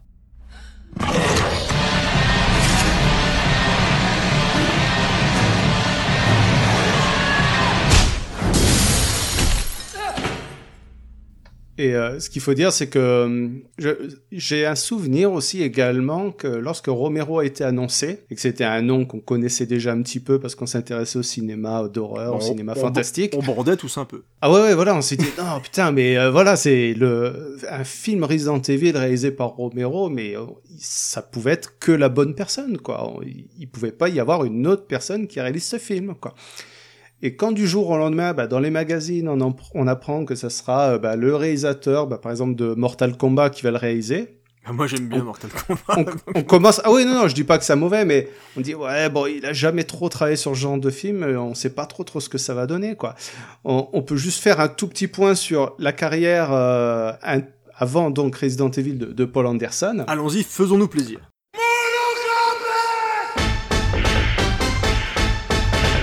Voilà, donc le mec, il a commencé à réaliser un film qui s'appelle Shopping en 1994. C'est vraiment son premier film. C'est un film avec Judd Law. C'est un film qui a été censuré euh, en Angleterre, aux États-Unis. Je sais pas vraiment pourquoi, pour quelle raison et tout ça. J'ai lu des critiques comme quoi il, trouve, il y en a qui trouvaient Judd Law trop beau pour ce genre de film aussi. Ok. Bon, allez, allez savoir Mais pourquoi. ils disent, tout- ils disent ça de moi aussi. C'est dur, hein, c'est Euh, dur, c'est dur à vivre. Ah, je c'est pas évident, hein, c'est pas évident. Ah, c'est dur. Ça, ça fait fermer des portes, ça. hein. Euh, ensuite, en 1995, il va réaliser le Mortal Kombat, dont de ce qu'on parlait là il y a- il y a quelques secondes. Non mais tu le dis pas bien. C'est Mortal Kombat tout, tout, tout, tout, tout, tout. Ensuite, il a réalisé un, un film que j'aime beaucoup qui s'appelle Event Horizon, Ouais, qui est trop bien. qui est un bon mélange de films de science-fiction et de films d'horreur. Si vous l'avez pas vu, ben, je vous conseille de, de, de le voir. Et puis une petite série B après sympathique avec euh, l'éternel Kurt, euh, Kurt Russell qui s'appelle Soldier, donc en 1998. Sorti Un en petit D- film. DTV chez nous. Euh, voilà, sans prétention, mais euh, qui est quand même avait plutôt sympathique. Qui avait coûté une blinde. hein, hein. Ouais, je Donc, crois. euh, hein. DTV chez nous, mais ça avait coûté, euh, je sais plus combien de milliers, millions de patates, quoi. C'est un petit peu gaufré. Donc là, on est en 1998. En 2000, il réalise un film qui s'appelle The Sight, que je connais pas du tout. Ah, je savais même pas, j'ai pas vu ça. Vous, vous en parlez. Et en 2004, il commence à pencher là sur ben, Resident Evil. Voilà, c'est le début euh, de la saga et un peu des, des ennuis, on va dire. Alors, en plus, bien sûr, c'est le plus gros fan de la Terre. hein. Comme euh, chaque fois que quelqu'un fait une adaptation de jeu vidéo, c'est le plus grand fan de Oui. Resident Evil du monde. Comme euh, Mila Jovovich, elle est ultra fan. euh, alors, je sais pas du coup à quel passage ils ont joué, mais euh, en tout cas, euh, ils sont ultra fans des jeux et ça se sent à fond, quoi. Parce que, parce que c'est du coup, il va commencer à faire son. Alors, à savoir que Christophe Gans, lui aussi, voulait raconter ce qui se passait avant le premier jeu. C'est-à-dire qu'il avait une volonté d'expliquer aussi comment le virus était arrivé dans le manoir. euh, voilà, donc il y avait aussi un côté un peu laboratoire. euh, alors est-ce qu'il avait prévu de faire une grosse ruche? Ça, on sait pas. Mais en tout cas, il avait aussi la volonté de partir dans ce, dans ce sens-là. Et euh, moi, j'avais noté au niveau donc de, au niveau du casting qu'au départ, à la place de Mila Jovovich, donc il y avait Gwyneth, Gwyneth Paltrow qui était prévu et aussi euh, Sarah Ok. Michelle Gellar. Ah, ça aurait été stylé. Mais au moment où Anderson Ah, a pas. vu Mila Jovovich, il a eu une vision. Alors vu qu'il a fini par coucher avec, à mon avis, la vision, elle devait être pas mal. Mais euh, voilà, il a décidé de partir vers Il Mila avait un avis un peu euh, biaisé, quoi. Je pense, voilà, je pense qu'il y avait quelque chose au niveau de la, de la- au niveau de son, de son slip qui, qui, qui bougeait un peu. Mais euh, surtout comme on va voir à quel point c'est Anderson et Mila Jovovich vont parasiter un petit peu euh, la vision de Resident Evil. Ça explique beaucoup de choses.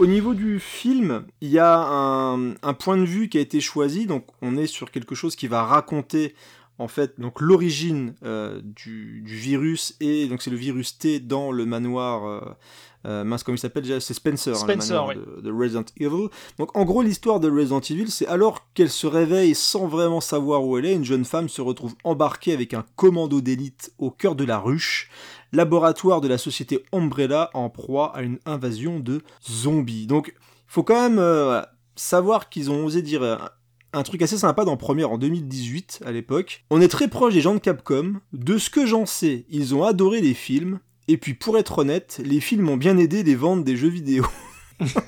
Eh, faut quand même, euh, hein, faut quand même en avoir pour sortir ce genre de choses. Ah bah c'est Mila Jovovich qui s'est permis voilà cette petite euh, cette petite diatribe euh, dire voilà c'est quand même un peu grâce à nous hein, vendent des jeux chez Capcom faut pas déconner Euh, nous on sait de quoi on parle quand même hein. c'est un peu euh, grâce à nous que les jeux sont aussi chouettes donc ce qui a été choisi par Anderson donc c'est de partir vers un, un film qui donc ne propose pas de personnage des jeux je, crois pas dire de conneries hein, Bruno hein. dans le plus, tu l'as revu hier toi t'as souffert hier Oui. donc il y a vraiment aucun, même pas un, se- un- un second couteau, je sais pas quoi. On est vraiment sur aucun personnage du jeu vidéo hein, dans le premier film. Non, non, en fait, t'as as, plein de références sur, euh, sur les noms. Mm. Euh, il me semble qu'alors, des souvenirs que j'ai sur la suite, euh, là, il y a vraiment des personnages Oui, ouais, ouais, tout à fait. Mm. voilà, du jeu.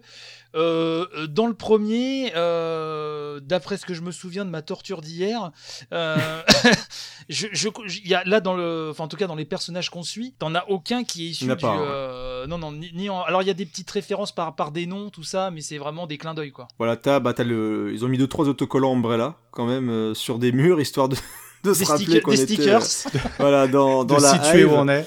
Donc du coup, on commence le film avec donc le personnage Alors, d'Alice. Par contre, je Oui, crois, ça m'a fait penser que le Hive, ils en parlent dans le jeu Resident Evil 2, non? Parce que comme on l'a terminé en pas longtemps, euh, Je crois pas. moi, j'ai- j'ai- parce que j'avais vu le Resident Evil 1 avant de terminer le 2, là, il y a quelques semaines, et je crois qu'il me disait, euh, à la fin du 2, dans le jeu, euh, on se trouve dans le Hive, ou un truc comme ça. Bah, c'est. Ada qui Oh, disait à ça Léon, quoi. Ah, peut alors à vérifier là, je me Ah, souviens pas, tu vois, Voilà, sincèrement, là, je, mais euh, j'ai même pas le souvenir de ça. J'ai fini le jeu, donc j'ai j'ai pas fait, euh, j'ai pas une mémoire de ouf, donc je vais, je vais te faire confiance. Mais euh, est-ce qu'ils ont réadapté? Est-ce que dans le premier jeu il y avait ça, ou est-ce que dans le remake ils l'ont adapté par rapport Enfin, au ou film? du moins à la fin du Resident Evil 2, au moins, quoi. D'accord. Parce que, voilà. Et donc on a euh, donc cette jeune femme qui se réveille un peu amnésique, elle a un peu genre une- un lendemain de cuite quoi. Elle se réveille, bien sûr elle est à poil, hein, parce qu'il a eu une Elle est vision. toute nue, ouais, Voilà, il a eu une vision Anderson, donc euh, il s'est dit je vais la mettre euh, en pratique dans, dans mon film. Mais dans il, tous les films, Elle hein. est à poil dans tous les films, absolument. Il y a toujours le moment où elle se décroche de quelque chose à Walp, euh, voilà. Donc du coup elle se réveille à poil sous la douche et donc bah, elle sait pas trop où elle est et donc là il y a une volonté au tout début du jeu d'installer une ambiance comme ça, de, un peu avec le manoir, on voit euh, à l'extérieur, il y a des courants d'air, on voit un peu l'extérieur du manoir, on la voit découvrir un petit peu les pièces, donc tu sais, elle ouvre des tiroirs un peu comme on ferait dans un jeu où on sait pas trop où on est, donc il y a cette volonté comme ça de mettre un peu le manoir, et profitez-en parce que vous le verrez environ 3 minutes. Voilà, 3 minutes de le, le manoir, et là on a le GIGN qui débarque avec euh, ils traversent les fenêtres. Alors, les mecs sont discrets quoi, ils défoncent les fenêtres euh, avec des cordes et tout. Enfin, vas-y, on débarque dedans et puis c'est parti. Et euh, là, donc on a l'équipe de, c'est même pas des stars, je sais plus, peut-être les stars, mais je, je crois que je vais dire des conneries, mais je ne crois pas que c'est des stars. C'est juste une armée comme ça à la solde de d'Umbrella Corporation. Et donc ils vont embarquer Alice et ils vont s'engouffrer dans le Hive pour essayer de trouver l'origine de l'invasion zombie du virus T, etc., etc., etc. Il y aura plein de rebondissements de dingue, ça va être formidable. Euh, alors, avant de commencer un petit peu à, à défricher du est-ce que c'est une bonne adaptation Voilà, suspense, Ah, attention. Euh, votre avis sur le film? Alors, il y a déjà Bruno qu'on a parlé un peu, donc je vais demander à Arano euh, ce qu'il pense de ce Resident Evil. Alors, euh, comment dire? Bah, Déjà, c'est pas le pire de la saga. Ah, tu commences bien. Voilà, c'est juste pour préciser. Euh, Non, non, non, c'est compliqué, quoi. C'est c'est à la fois, c'est pas une bonne adaptation. Je veux bien y reconnaître quelques semblants d'une bonne intention pour essayer de, de recoller par rapport au jeu, de recoller euh, euh, certains éléments de l'histoire qu'on peut voir dans toute la saga. Euh, Après, moi, je suis pas du tout contre euh, d'avoir euh, créé des nouveaux personnages, des gens qu'on n'a jamais vus. Je suis d'accord. Dans toute la saga Resident Evil, pourquoi pas Ça peut faire évoluer la, la mythologie. Bah, et puis ça permet de mettre un pied dans l'univers du jeu sans connaître forcément, donc c'est plutôt une bonne chose, quoi. Je, je trouve en tout cas. Voilà, on va on va retrouver quelques éléments. Ben voilà, qu'il faut des cartes d'accès. On va retrouver on va retrouver des stickers Umbrella. enfin, je trouvais. Mais le, le- voilà, le problème aussi- principal, c'est le film en lui-même qui est très très mauvais. Il est Ah, c'est bon, le, le film lui-même qui est mauvais, plus qu'une mauvaise adaptation, je trouve. Ouais, J'irai quand même pas jusqu'à là, moi. Je vais, moi, je vais, Il y a- je vais être le gentil hein, ce soir. Il y a non non et, et encore je dis que c'est pas le plus mauvais de la saga quoi. Euh, T'imagines, tu dis déjà que c'est très mauvais. non, non, mais voilà, je trouve que c'est un mauvais film plus qu'une mauvaise adaptation, on va dire. Voilà, parce que voilà, il y a des problèmes de raccord, il y a, y a des trucs c'est qui ne sont pas logiques. Euh, L'histoire, elle est quand même basée, et ça j'aime pas trop, elle est quand même basée sur l'intelligence artificielle d'Umbrella. C'est quand même elle qui, en partie, cause un petit peu tout le souci et la création des zombies. Hein. Puis quelle idée de merde ce personnage-là, en plus qui revient des fois de manière hyper aléatoire dans les films. Enfin, c'est quelle idée de merde ce la, reine rouge, je sais pas quoi là. La Reine Rouge, voilà. Mon Dieu, quelle connerie. Vous allez tous mourir ici. Euh, y- voilà, il y a le fait que le film soit trop basé. On, on est vraiment dans la période, je crois que c'est Bruno qui disait ça, on est dans la période post-Matrix, c'est-à-dire qu'il fallait qu'on mette de la musique techno, il fallait qu'on mette euh, voilà, du bullet time, hein, du karaté, il fallait qu'on mette ça. Ça, fait un gros melting pot. Du karaté Euh, dans Resident Evil, quoi. Be- beaucoup de mouvements de caméra qui servent à rien, des flashbacks qui, qui te foutent la mixomatose, mais c'est c'est une horreur, quoi. Euh, je veux bien y reconnaître quelques qualités, effectivement, et hein, ce semblant de, de vouloir e- essayer de faire comme le jeu, mais c'est le film en lui-même qui, qui n'est pas bon, quoi. D'accord, donc on a d'un côté quelqu'un qui n'aime pas le film, mais je pense qu'on va avoir un autre son de cloche au- auprès de. Alors c'est mon film préféré, je vous l'avoue. Franchement, Oh, c'est- vraiment euh, Mila Jovovich. Alors fran- franchement, J'ai eu une vision quand j'ai vu. J'ai eu une vision. J'ai frétillé. Franchement, euh, c'est. Fifi, en, en fait, vraiment, ce qui s'est passé, c'est que à l'époque, quand le film est sorti, j'y allais déjà euh, en ayant très peur. Et en fait, c'était surtout la colère qui avait prédominé. Euh, parce que pour moi, bah, on avait massacré une licence que j'adore, donc euh, voilà. Là, donc, pour les besoins de l'émission, hier, euh, j'ai sacrifié une, une soirée gaming pour revoir le premier film avec mon épousée.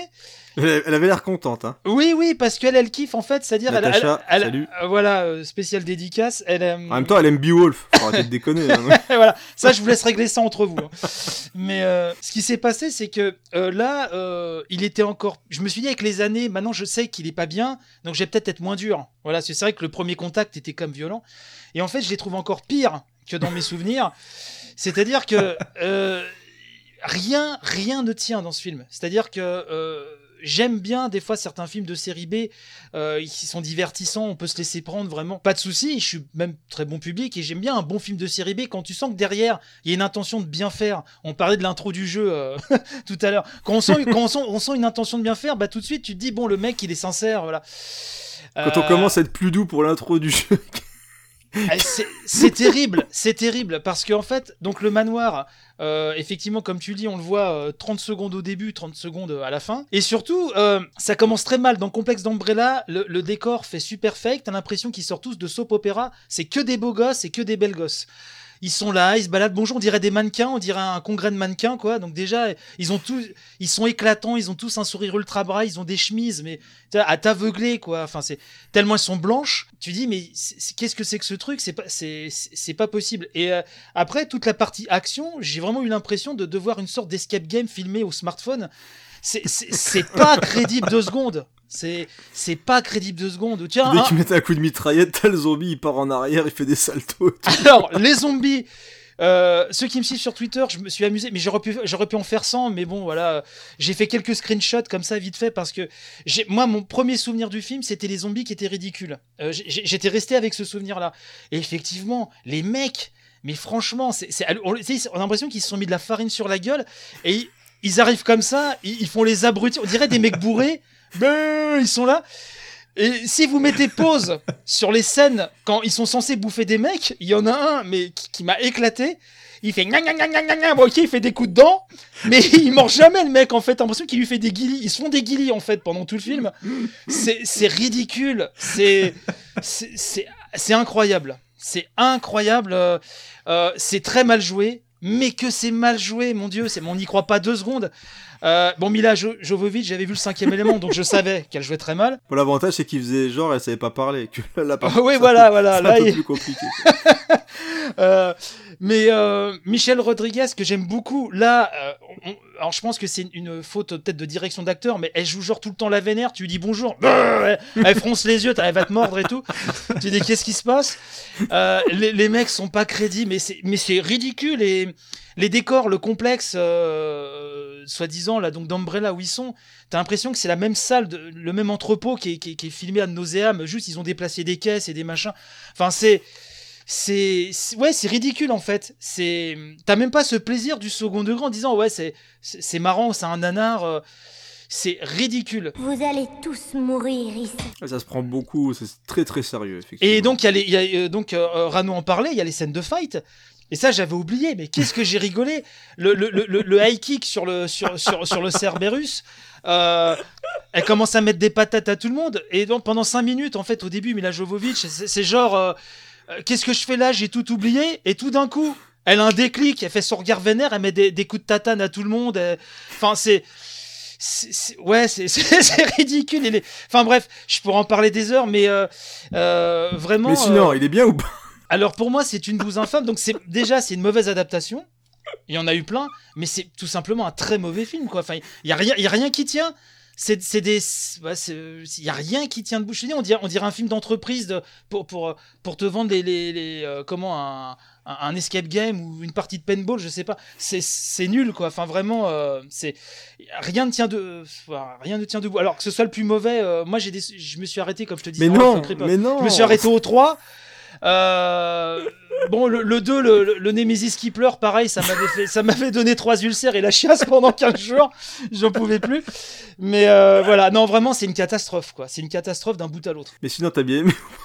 Sinon, j'ai passé un agréable moment. Les popcorn étaient très bons et, et- le coca délicieux.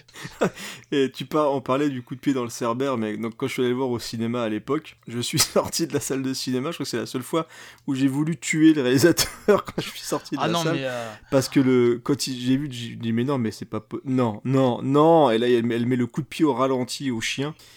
Je dis mais à quel c'est moment ils se sont dit c'est une bonne idée quoi. Enfin, je je, je, sais pas. C'est-à-dire que. Et alors le yinche, le yinche, ça me revient. Le yinche, euh, à un moment donné, il est filmé en gros plan. C'est Ouais. avec son œil un peu, on dirait un Muppet. Il a un œil un peu, euh, un peu débile comme ça. euh, Oui, il est trempé dans, la, il est bolognaise. trempé dans la sauce tomate. Et, euh, et du coup, tu reprends, euh, vous regardez la version couleur de l'intro du jeu de 96. C'est le même chien, t'as l'impression, c'est le, le même effet spécial, sauf que là c'était fait avec amour avec euh, trois crottes de nez et, et deux bouts de ficelle. Là ils ont un budget de ouf et c'est le même yinche. C'est le même yinche, on, on dirait un Muppet quoi. Enfin c'est incroyable. J'aime beaucoup Jim Henson, hein. j'ai rien contre les Muppets, j'adore les Muppets. Mais pour dire c'est c'est vraiment euh, c'est une pantalonnade d'un bout à l'autre quoi. Vous allez tous mourir ici. Ah, puis il y, y a vraiment rien qui, qui va, quoi. La première fois que je crois que je me suis frotté la tête, c'est quand. Quand à poil déjà. Mais Ah pourquoi ouais, il y a là déjà ça. Il s'est pas frotté que la tête, j'ai envie de vous dire. Mais bon, c'est- ça c'est encore autre chose. faut- Non, dites rien. Et euh, non, non, c'est- ils sont quand même dans une entreprise qui, lorsqu'il y a un problème, alors toutes les portes se ferment, donc t'es complètement condamné. Et t'as un système, tu sais, euh, comme Covid- quand t'as le feu, tu sais, qui- Covid-19, mec. Covid-19, voilà, qui te remplit la, la pièce d'eau, mais qui te noie automatiquement. Tu sais que tu vas crever, quoi. Eh, ça va Ok. peut-être être voté la semaine prochaine, hein, donc on, on- faut pas faire les marioles parce que ça se trouve c'est ce qui nous attend. T'as les ascenseurs qui te découpent les têtes et tout, enfin bref. Et, euh, et ce qui est assez dingue aussi, bah, c'est qu'on est sur un, bah, un film d'horreur et qui saigne jamais, quoi. Enfin, c'est. Il n'y a pas une goutte de sang. C'est le... Je me rappelle à l'époque, dans Mad Movie, il l'avait appelé le. C'est le premier film gore chirurgical. C'est-à-dire qu'ils font tout ce qu'ils peuvent pour éviter qu'il y ait une goutte de sang. Donc on a la fameuse scène euh, qu'ils ont repris dans Cube d'ailleurs du, de- du personnage qui se fait couper en petits morceaux à Péricube euh, grâce à cause de la, la hive là qui se met en route là pour détruire à peu près tout le monde vu que la Reine Rouge elle dit vous allez tous mourir ici. Alors les lasers, les fameux lasers, qui est, qui est, euh, comment, qui est peut-être le seul bon truc du film parce que ça a été repris pour Hero 4. Ouais. Euh, t'as un couloir avec des lasers, sauf que c'est vachement plus stylé, c'est vachement mieux réalisé. mais, euh, mais voilà, excuse-moi, je t'ai coupé, je te, je te laisse. Ah, puis euh, je crois qu'ils vont le remettre dans 3-4 films. hein. Dans le 3, je crois que ça réapparaît aussi. Dans le 4, ils le remettent. Enfin, dans le dernier. Ils sont enfin, fiers de leur laser, truc les qui a mecs marché, sont dit, on a, donc on a ils le remettent. d'idées. C'est. Un sacré enfoiré ce laser parce que je me souviens de la scène où t'as le mec il, il grimpe au plafond pour l'éviter puis d'un coup le machin remonte. C'est pire que dans un truc de jeu vidéo, tu sais, où le machin, il y a des, y a des patterns. Là, le pattern, il n'y en a pas un seul. Tu peux même pas te dire, je vais essayer de sauver ma peau. Dans le laser, il change de côté tout seul. C'est genre, ils avaient prévu de mettre un laser dans chaque recoin de cette pièce de merde, là, donc c'est assez, incroyable. Bon, bah, c'est, ça va être mon tour. Moi, je Allez, serais- allez, on, on t'attend pour le défendre. peu. Euh, je serais pas aussi violent. Voilà. C'est, je, je trouve que c'est un petit film rigolo parce que justement pour tout ce que vous dites là, bah moi ça me, ça, c'est un peu le problème que j'ai avec cette saga, c'est que je- toi j'ai pas l'impression de souffrir en voyant parce que je m'amuse comme un gogol à, reg- à regarder toutes ces conneries parce que c'est blindé de conneries quoi. C'est blindé. blindé. Alors, en plus le, le 1 c'est presque le plus sage. C'est-à-dire que le tout premier, justement, c'est même beaucoup trop sage. C'est-à-dire qu'il y a un gros problème de ton. C'est-à-dire qu'on passe du tentative de faire de l'horreur, plus on, racole avec des, filles à poil, plus on te met des zombies, mais pas trop violents quand même, parce que voilà, il faut attirer le plus, le plus large public possible, plus des espèces d'épreuves récupérées dans Cube, euh, puis cette espèce de volonté de mettre quelque chose de fidèle, mais pas trop, c'est-à-dire que t'as uniquement des zombies, je crois que t'as les zombies, t'as les chiens, et t'as le, t'as déjà le Lickers qui est dedans. euh, T'as le il qui est, dedans. qui est un ennemi ouais. du 2, ouais. Qui est, qui est là. Ouais, et qui joue l'espèce de boss de fin. Donc t'as l'espèce de volonté de mettre aussi un boss de fin justement avec l'espèce de train qui avance, avec le Lickers qui attaque. Je trouve qu'il y a quand même un petit peu tentative euh, à ce niveau-là et, et on a Bah, ça, c'est des, ça, c'est des scènes euh, classiques de, des Resident Evil, Ah, ça. euh, voilà, tout à hein. fait. Voilà, c'est Le ça. train, le monstre qui arrive, c'est-à-dire que là, ils, ils- ils ont juste co- copié encore. Ah oui, euh, c'est pas les scènes cassé le jeu, cul. quoi. non, mais- ah, mais c'est pas cassé le cul du Et tout. toujours hein. en moins bien, c'est ça qui est hallucinant.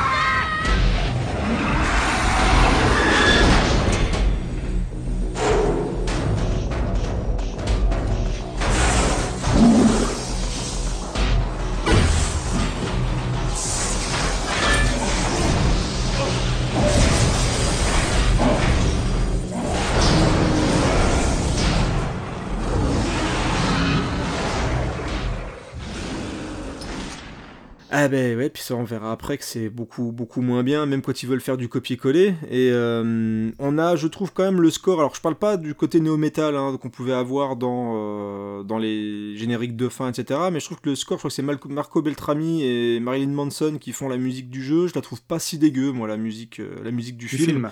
film. Oui, du film, pardon. Et je trouve que d'ailleurs c'est un truc que je retrouve dans tous les films Resident Evil, c'est que même si beaucoup des fois t'as de la bouse intergalactique euh, devant l'écran, bah, des fois il y a des putains de BO dedans, notamment dans le 4 et le 5, donc je vous invite à écouter les, les musiques de Thomas Dandy. Mais voilà, bah, je, je, je serais pas aussi dur que vous, c'est pas bien. C'est pas C'est bien. peut-être la seule voilà. chose que je sauverais, c'est peut-être la musique, effectivement, parce que parfois, j'ai l'impression qu'elle essaye de coller un peu à l'ambiance du premier Ouais, jeu. ouais. Euh, mais bon, malheureusement, ça, ça, ça, ça- c'est pas assez pour sauver les mobs, mais bon, voilà. Bon, t'as quelques plans. Moi, j'aime bien le plan du pied tordu avec la hache quand t'as le premier zombie qui arrive. Voilà, bon, bah. Puis bon, là, ça commence à partir en cacahuète avec des fusillades à tir larigot. Et comme je disais tout à l'heure, le, le zombie se prend un coup de fusil, il gicle euh, 300 mètres derrière, quoi. C'est-à-dire que c'est du John Woo, c'est le mec qui se prend un coup de flingue, il, il gicle dans tous les sens.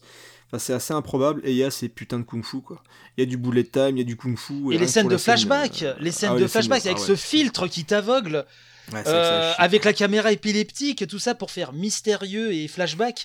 Mais c'est, mais c'est terrible, quoi. Enfin, c'est. euh, Ouais, et pas. puis cette volonté de vouloir mettre du traître à tout, euh, obligatoirement, etc. Enfin, c'est euh, c'est assez tiré par les cheveux. Tu crois à un moment que c'est elle la traître alors Ouais, qu'en ouais, fait bah, ça, non, bon, enfin. bon, c'est Mila, j'ai eu une vision, c'est pas possible que ce soit la traître, quoi, tu vois.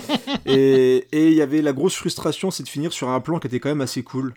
Je sais pas Oui, si vous êtes d'accord avec moi quand même, mais c'est vrai que quand Bah, je- c'est peut-être le oui. meilleur truc du film, je trouve. Bah, c'est le plus beau plan du film, hein, je pense. hein. Et, Oui. et là où il est très fort, euh, Anderson, c'est qu'il va le faire régulièrement. Le coup, où je vous mets un méga plan de fin, et puis euh, dès le prochain film, bah en fait, vous le verrez pas, parce que je vais vous niquer. Et donc on a ce fameux plan où Alice, euh, une fois que le, son compère s'est fait embarquer pour le projet, euh, non c'est le projet Nemesis, ouais, et elle, elle se Oui. fait embarquer pour le projet Alice. Enfin là, c'est à partir de ce moment-là où ça part complètement en cacahuète.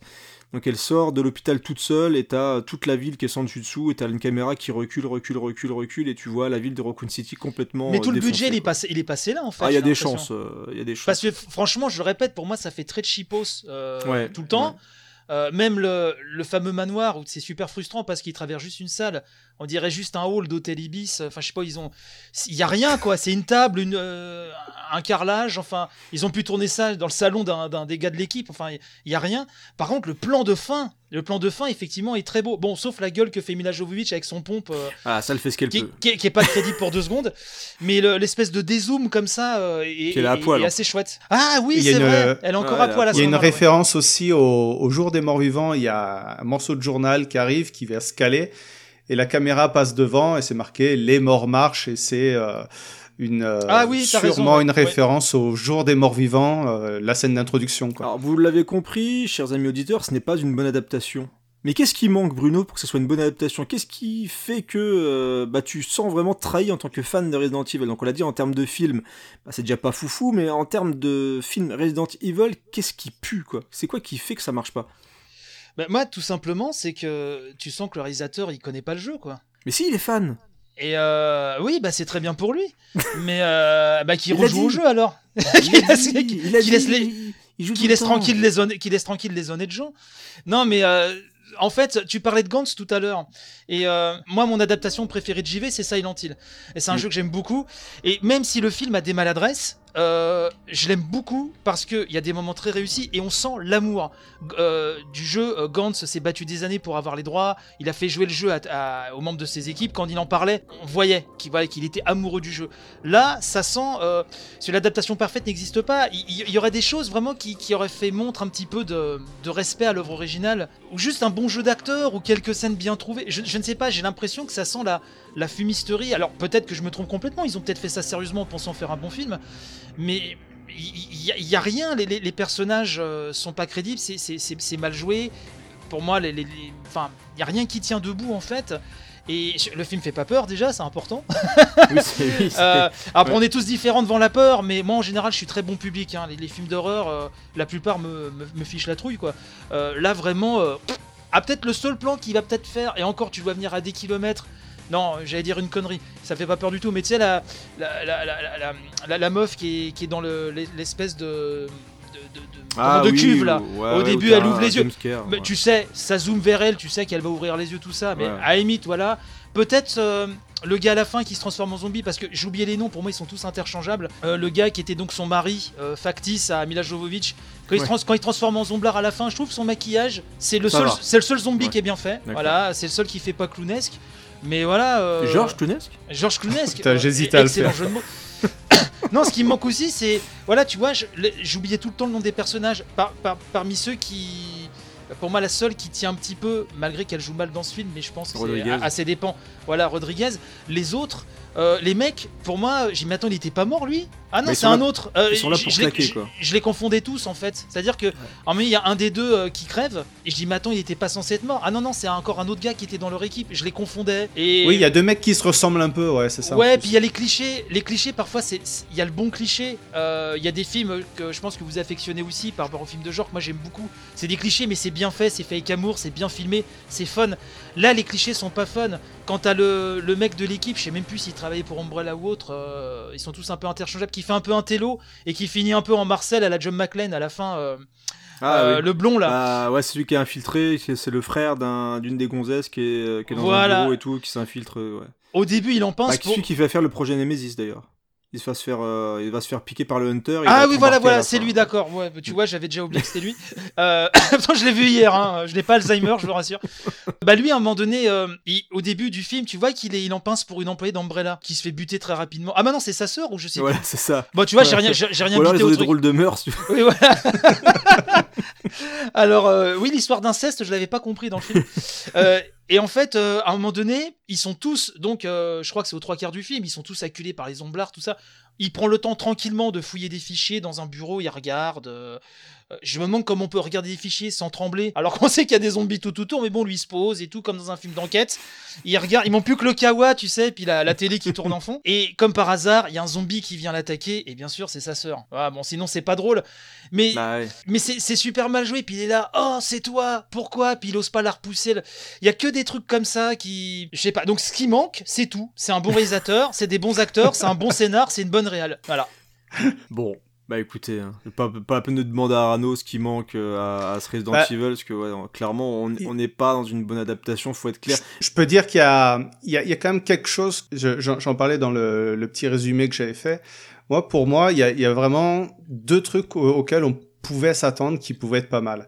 Soit on part sur une véritable adaptation comme voulait le faire Romero, et on part sur euh, parce que je trouve que pour moi Resident Evil 1, c'est une, enfin c'est pas une copie, mais c'est le scénario, c'est la structure du Aliens de de James Cameron en fait. C'est une bande de, personnes, une bande de mercenaires qui arrivent dans un coin, euh, dans un huis clos, dans un coin isolé. Et l'action va monter en fait crescendo. Et on va commencer doucement par de l'épouvante pour finir vers un truc qui est complètement action. Quoi. Ouais, il y a plus de suspense, action, tout ça, quelque chose de plus Voilà, dans la, stru- voilà dans la structure, c'est comme ça. Et bon, moi, ce qui me manque, dans, c'est ce que le Resident Evil de Paul Anderson tente de faire. Vous voyez que la structure, elle est un petit peu identique. Mais ce qui manque cruellement, outre les références aux jeux vidéo et tout ce que Bruno a dit, c'est un manque d'épouvante, quoi. Ça fait, voilà, ça fait horreur grand public, ultra commercial, qui essaye de s'inspirer, comme je disais, des Matrix ou des trucs comme ça. Et sinon, l'autre truc qu'il fallait faire, c'était pourquoi pas style de préquel à, donc à Resident Evil, mais vraiment plus dans l'esprit de Rec, par exemple. Je trouve que, par exemple, le film Rec, ou 28 semaines plus tard, ça serait un, un formidable film Resident Evil. Ah oui, Il suffit juste de rajouter des stickers euh, Umbrella, l'illusion, elle est parfaite, quoi. Et pour moi, un film comme Rec, ça aurait été un parfait Resident Evil, par exemple. Ça aurait été quelque chose de plus couillu, de plus prise de risque. Et euh, c'est peut-être quelque chose comme ça que je recherchais, quoi.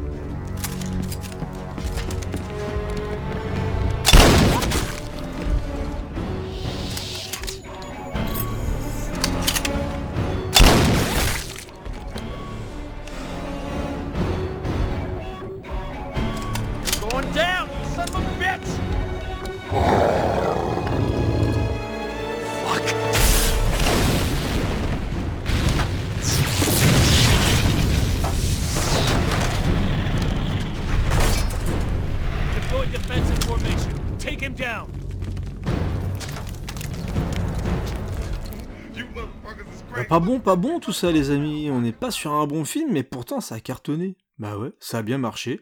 Il y a eu plein de petites entrées, il y a eu plein de billets verts qui sont rentrés dans les poches comme ça d'un peu tout le monde, et puis bah ils se sont dit, mais pourquoi pas faire une suite? Alors on va aller très très rapidement, parce que là on s'est attardé sur le premier, sur comment on en est arrivé là, etc. Mais euh, alors moi j'ai vu tous les films, donc voilà, je suis un peu, Oh, je suis un petit peu taré. Mais euh, bizarrement, le plus fidèle au jeu et aussi l'un des plus nuls, bah c'est le 2. Et dans le 2, donc on est dans Raccoon City, on a notre amie Alice, on l'a vu à la fin du 1, bah, qui se retrouve un petit peu lâchée comme ça au milieu d'une ville à feu et à sang. Et on va suivre euh, des troupes d'élite, euh, donc des stars, qui sont un petit peu en train d'affronter les zombies qui ont envahi la ville. On a Umbrella qui tente de complètement cloisonner la ville pour éviter que ça se répande, euh, bien sûr, hein, parce qu'on a, ils ont que ça à foutre.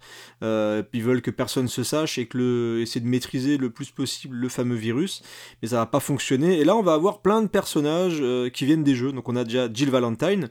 Mais là, on est vraiment dans le cosplay, les mecs. hein. C'est-à-dire que là, c'est une cosplayeuse Ah oui, qu'ils carrément, ont récupérée avec la Mm. mini-jupe. Il y a même un moment qui est à mourir de rire. Alors, pour ceux qui l'ont revu là, mais il y a un moment qui est à mourir de rire, où on est vraiment dans... Regardez les fans, on a compris, on, on connaît trop bien les deux, les mecs. C'est Il y a un moment dans une église où il y a Jill qui se met à marcher, elle prend la démarche du jeu. Donc en mettant le flingue vers le bas, on croit, et t'as la caméra qui suit ses, ses jambes, juste pour montrer qu'ils ont repris la démarche de Jill Valentine de Resident Evil 3. Genre, euh, c'est complètement n'importe quoi. Genre, vous avez Et vu les fans, vous nous faites pas chier. C'est exactement ça. Regardez, elle a la jupe, elle a le petit haut, elle a la même coupe, etc. Puis elle est badass et tout. Et on a les, aussi les persos des, des stars, euh, donc, euh, genre, j'ai plus les noms, hein, je suis vraiment désolé. Euh, je sais plus comment s'appelle le, le- le personnage du, du 3 qui traîne avec Jill Valentine aussi. donc Carlos. il est dedans. Voilà, Carlos, il est dedans. Il y a euh, tous les personnages sont là. Il y a aussi le professeur qui a aidé à créer aussi, qui voulait sauver son fils avec le virus, etc. Euh, Bir- Bir- Birkin, Biskin, Birkin, William Birkin, Birkin, ouais. euh, ils, sont, ils sont tous dedans. Et sa fille Et, euh, et ce qui est fou, en fait, c'est que, alors déjà, le film, tu sens qu'il a coûté plus cher, mais presque ça se voit. Ce que je disais à Bruno en off, c'est que tu- il y a plus de zombies, il y a plus de figurants, il y a plus de décors, etc. Mais c'est moche. C'est d'une laideur, mais Et c'est surtout très très très mal filmé. quoi. Putain, c'est mal horreur, filmé quoi. et c'est mal monté. C'est un truc de dingue. Alors, c'est- filmé par Alexander Witt, qui est un réalisateur de seconde équipe généralement, qui fait beaucoup les scènes d'action. Et notamment, il a fait les scènes d'action de Casino Royale. C'est le réel de seconde équipe de Casino Royale. Donc, quand même, quoi. Je veux dire, il y a des scènes Bah, d'action quand même. euh, ouais, bien pourtant là, euh, oui. Mais là, c'est torché avec les pieds, quoi. C'est torché avec les pieds, tout le monde joue mal. Et ce qui est impressionnant, c'est que dès qu'il y a une tentative de faire quelque chose, c'est-à-dire qu'à un moment, il y a une scène dans une église avec les liqueurs qui attaquent, où ils tentent de mettre un petit peu de suspense, un petit peu d'horreur, et ben ils te bombardent Alice qui débarque de je ne sais pas où, avec euh, qui fait des cabrioles et qui fait n'importe quoi pour faire de la merde. Et c'est là où tu te dis, il y a un problème. Ils- cette Alice, cette Mila Jovovich, elle est là pour défoncer, elle, ils comprennent rien du tout. C'est-à-dire qu'à aucun moment dans Resident Evil, tu as cette espèce de super-héroïne qui a des pouvoirs de ouf. C'est-à-dire dans cette scène-là où ils tentent de mettre de la peur, t'as Alice qui débarque en moto, donc en Harley, euh, à travers un vitrail, elle fait un salto arrière en envoyant la moto dans le liqueur, elle tire dessus au ralenti pour faire une explosion, elle ratterrit avec euh, classe et volupté, euh, pour faire genre vous avez vu Ah comme oui, je suis badass, quoi. oublié ça. Oh putain. Et ouais, bah oui. le film il est blindé de scènes comme ça. Euh, Il y a une scène de combat dans un cimetière au kung-fu à coups de à coups de poing et de coups de pied entre Jill et Alice qui fracassent des zombies qui sortent du sol. Donc c'est Ils ont repris la scène de, de Claire Redfield aussi de Ouais. Code Veronica. Ouais, en- la toute et ils ont réussi à la foirer. Et oui, ce qui est, ce qui Ouais, est elle est énorme, c'est beaucoup qu'elle moins est beaucoup quoi. moins bien que dans le jeu. C'est c'est dingue. Ouais, c'est ça. C'est et ils ont bien sûr ajouté bah, Alice qui court sur les murs hein, parce que ça serait beaucoup moins drôle. C'est pas suffisant de voir quelqu'un qui évite un hélicoptère euh, qui mitraille dans tous les sens. Et donc on a le Némésis. Et ouais. Le Eh Némésis ouais, eh qui pleure, eh ouais, putain, eh ouais, mais qu'est-ce eh que c'est que ça? Ah mon dieu. Alors le Némésis qui est une sorte de, de bonhomme d'une taille normale avec des semelles compensées. euh, Oui, puis il y a un fight à la fin, si je me souviens, parce que moi et j'ai retenu l'alarme, mais Ah ouais. ils se fight genre en mode Street Fighter et. euh, Ah oui, c'est ça. mais, Mano à mais mano. mon dieu, mon dieu Et le- C'est et ne rien comprendre euh, et au le- Némésis, quoi. Mais sauf que le Némésis de lui-même pose son gun. Que lui qui est lui qui est contrôlé, qui est fait pour tuer le membre des stars, dire Alice elle balance son gun, bah lui balance son gun, il commence à se bastonner comme dans Matrix euh, avec des coups de savate, euh, des coups de poing, des machins. Et, donc on a effectivement le Némésis qui pleure parce qu'à un moment quand il finit par se rendre compte que oh, c'est Alice, c'est ma copine, ben, il se retourne contre Umbrella et il les, il les défonce. Enfin, c'est, euh, Tu sais ce qui aurait été bien, ça aurait été un flashback où tu vois le Némésis courir sur la plage au soleil couchant. Ah, tu vois ce genre de là. petite scène ou aux Ouais, toilettes comme avec dans son OSS. journal. Ouais, c'est ça. Ou à la, à la Rambo. Non, mais- Euh, non, pas Rambo, à la Rocky. Non mais qu'est-ce qui leur est passé Mais mon par la Dieu, tête quoi. mon Mais Dieu, mon Mais là on est vraiment dans le nanar pur, c'est-à-dire qu'il y a vraiment des moments où j'étais juste mort de rire parce que c'est c'est hyper mal joué, parce que c'est moche, parce qu'il y a des effets spéciaux qui ne fonctionnent pas du tout, et on a euh, cette espèce de, de nain euh, jaune euh, qui fait et qui tire dans ses petites roquettes dans tous les sens.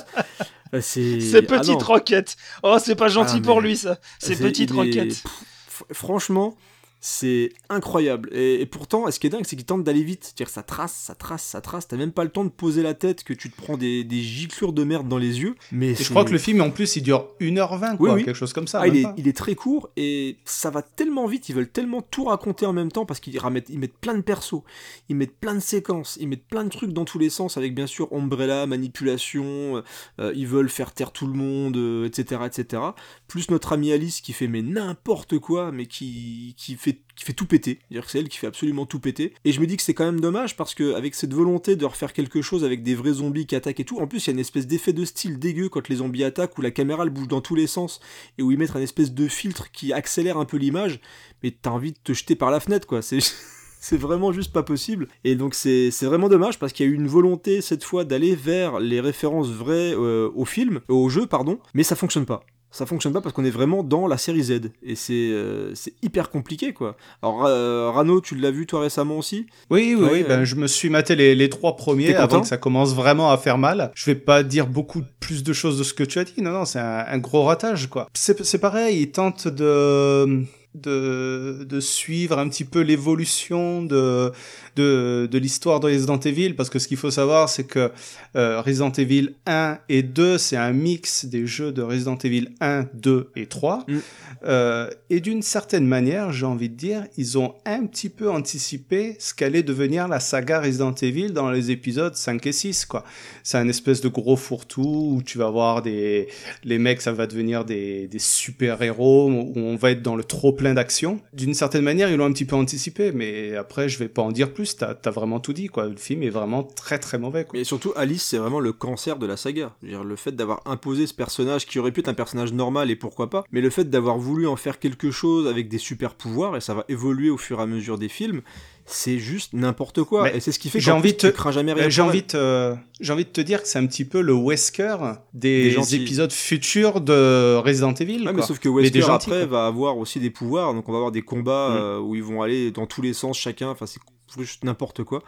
Mais vraiment ce personnage, et je le disais à Bruno tout à l'heure, c'est moi j'ai une théorie au Mhm. fur, et à, au fur et à mesure des films, c'est que les scénarios et les univers sont faits en fonction de la coiffure de Mila Jovovich. Dire que je- ce que je trouve absolument fabuleux, c'est que au bout d'un moment, alors, dès le dès le 3, on est dans le post-apo, c'est-à-dire que la Terre elle est foutue, euh, il y a tous les zombies ont envahi la Terre, alors il reste plus qu'Umbrella. Alors, on sait pas pourquoi Umbrella veut continuer à conquérir le monde vu qu'il y a plus personne. c'est quand même aussi un truc qui est assez incroyable. C'est pas faux, C'est- À un moment, faux. tu les vois, ils sont tous enfermés dans, dans leur souterrain, mais il y a plus personne sur Terre, mais ils veulent absolument continuer à conquérir le monde, donc c'est juste génial. Et puis bah elle, elle est toujours euh, manucurée, avec une nouvelle couleur de cheveux, avec des trucs comme ça. Enfin, je trouve ça incroyable. Et, euh, et en fonction de sa tenue, bah, ils ont choisi l'univers. Donc là, dans celui-ci, on a un peu dans le côté guerrier, donc elle a des trucs de surplus militaire, donc euh, qu'elle trouve dans une boutique. Puis je sais pas, elle a des espèces de bottes à ski, non? Ou quelque chose Ah, comme c'est- ça dans ouais, le 2, c'est non? possible, je sais pas. J'ai- Je me rappelle plus de ses bottes de ski, je me rappelle plus de cette sorte de dreadlocks comme ça euh, qu'elle arrive à avoir euh, com- comme ça, magique. C'est magique, elle a des dreadlocks qui apparaissent. Et euh, donc ça se termine sur euh, une bombe, je crois, dans, dans le 2 à la fin, c'est une bombe nucléaire. Euh, Oui, c'est ça, oui. Euh, et donc on arrive au 3 euh, qui est un post-apo. Voilà, on est dans un post-apo italien, euh, réalisé cette fois par Russell Mulcahy. Mes capteurs ont détecté Alice. Ses pouvoirs semblent avoir augmenté de façon exponentielle. Assurez-vous qu'elle meurt. Je viens à votre rencontre. Abattez-la. Oh. Nous avons vaincu l'épidémie. Nous avons survécu à l'apocalypse. Maintenant, nous sommes face à l'extinction.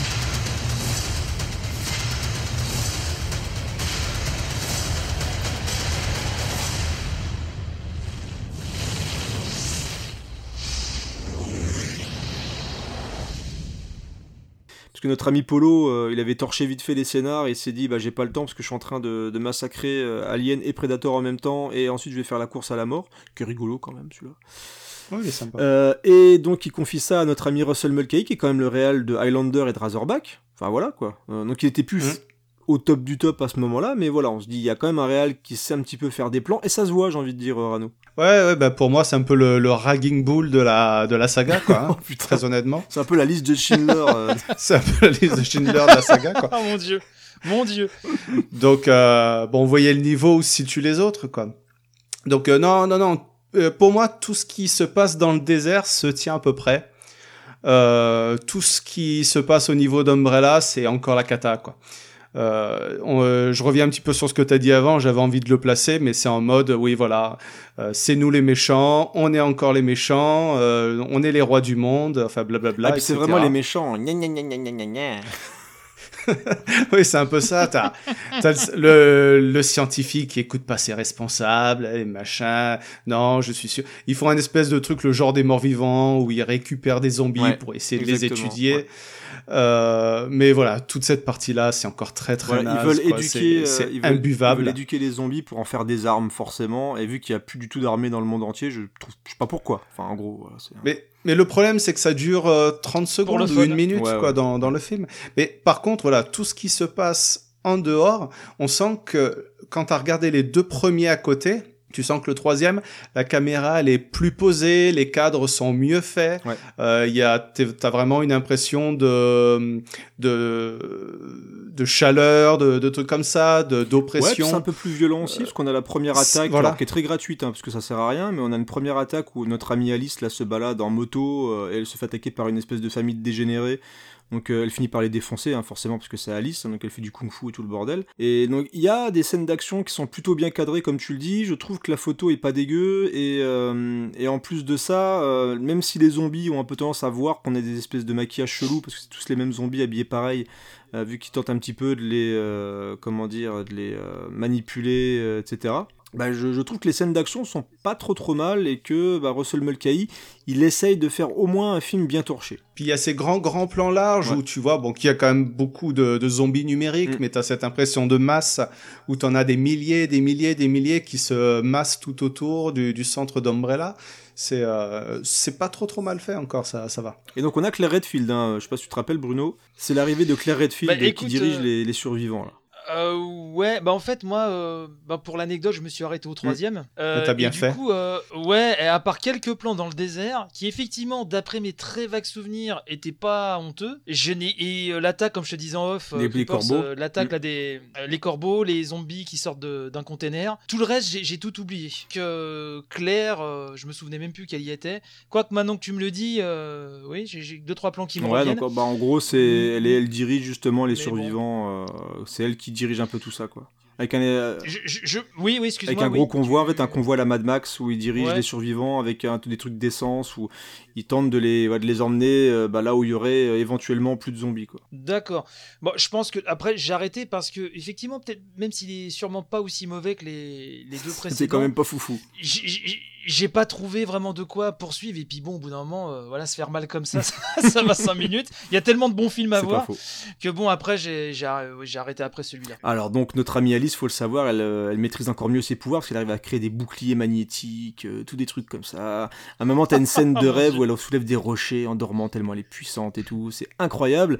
Et donc on a la fameuse scène des oiseaux qui est vraiment pas mal hein, visuellement je trouve. Donc où les oiseaux attaquent nos amis qui sont en train d'essayer de survivre euh, donc ils attaquent le, bus avec les survivants à l'intérieur ils attaquent le gros camion tout le bordel et donc on a cette caméra qui plane comme ça au-dessus avec des plans un peu à la Hitchcock justement t'as les oiseaux hyper dangereux ils tirent au lance-flamme dessus là t'as Alice qui récupère le, le- la flamme du lance-flamme et qui crée un bouclier de flamme et qui brûle tous les corbeaux c'est trop magnifique Oh la vache. c'est trop trop beau et c'est là où notre amie Alice rencontre justement euh, Claire Redfield. Donc il y a, quelques, il y a D'accord. quelques scènes d'action sympathiques je trouve. Donc tu parlais d'une séquence que tu te rappelais avec des containers. Donc là bah, Umbrella balance des containers de zombies pour attaquer les survivants, pour essayer de les contrôler etc. Bah on a du kung fu, on a des égorgements avec des espèces de lames, on a du gunfight, euh, patati patata. Donc c'est assez énergique. Et à la fin on a un combat entre l'espèce de professeur fou qui se transforme en un peu comme le tyran du premier Resident Evil. Tu vois avec une espèce de bras, euh, bras euh, comme ça un peu euh, un mélange entre du zombie et de l'humain. Donc il- bien sûr il, il dit qu'il est l'homme le plus fort du monde parce qu'il a réussi à maîtriser les deux côtés. C'est à la fois quelqu'un d'humain et quelqu'un alors qu'il ressemble plus à rien. Il ressemble à une espèce de gros molar tout dégueulasse. Mais on a un, un combat qui est plutôt rigolo. Enfin voilà. D'ailleurs, t'as la fin, ça m'a fait penser à hum, Mad Max Fury Road. Tu sais, Oh, t'as. Carlos. Ouais, non, non. c'est très léger. hein. C'est quand. c'est euh, un peu le Fury Road de la saga c'est ça. Resident Evil Ça peut le faire, ouais, c'est un peu ça. Non, tu sais, t'as Carlos qui est avec son camion et qui va euh, faire exprès de faire un espèce de gros virage pour faire coucher le camion et laisser ouvrir un passage pour les pour Alice et ses Ouais, c'est pas faux. Puis là, il s'allume son pétard et tout. euh, et puis, Carlos, euh, le chanteur, hein, ah, bien sûr. sûr, c'est Ouais. ça, exactement. Big bisou, tout Big ça. bisou de face caméra. Et donc il fait péter son camion en s'allumant un pétard. Non mais il y, a des- il y a des petits plans sympas. Enfin tu sens qu'il y a un vrai réal derrière qui tente quand même de faire quelque chose, même si c'est une commande et qu'il avait besoin d'argent, notre ami. Il y a des euh, petites voilà, il y a fulgurances, quelques quoi. fulgurances. Donc c'est pas honteux, sur une heure et demie euh, ça passe et c'est un petit peu plus violent. Mais bien sûr là il y a encore moins de rapport avec les jeux. hein. Là faut être clair et net. euh, et à part le personnage de Claire Redfield et encore euh, notre ami qui vient aussi du 3, euh, voilà il y a quelques références comme ça. Bien sûr il y a Umbrella toujours, tout ce bordel là. Bah, le, Mais, euh, le professeur, à la fin, se transforme en tyran. Ouais, c'est ce que je disais tout à l'heure. Mais bon, Oui, comme t'écoutes pas, t'en as rien à foutre. hein. Voilà. C'est- tout ça, tout ça pour, je vais vous laisser hein, vous avez des choses à tout vous ça dire pour, euh, pour se venger d'avoir revu les films, etc.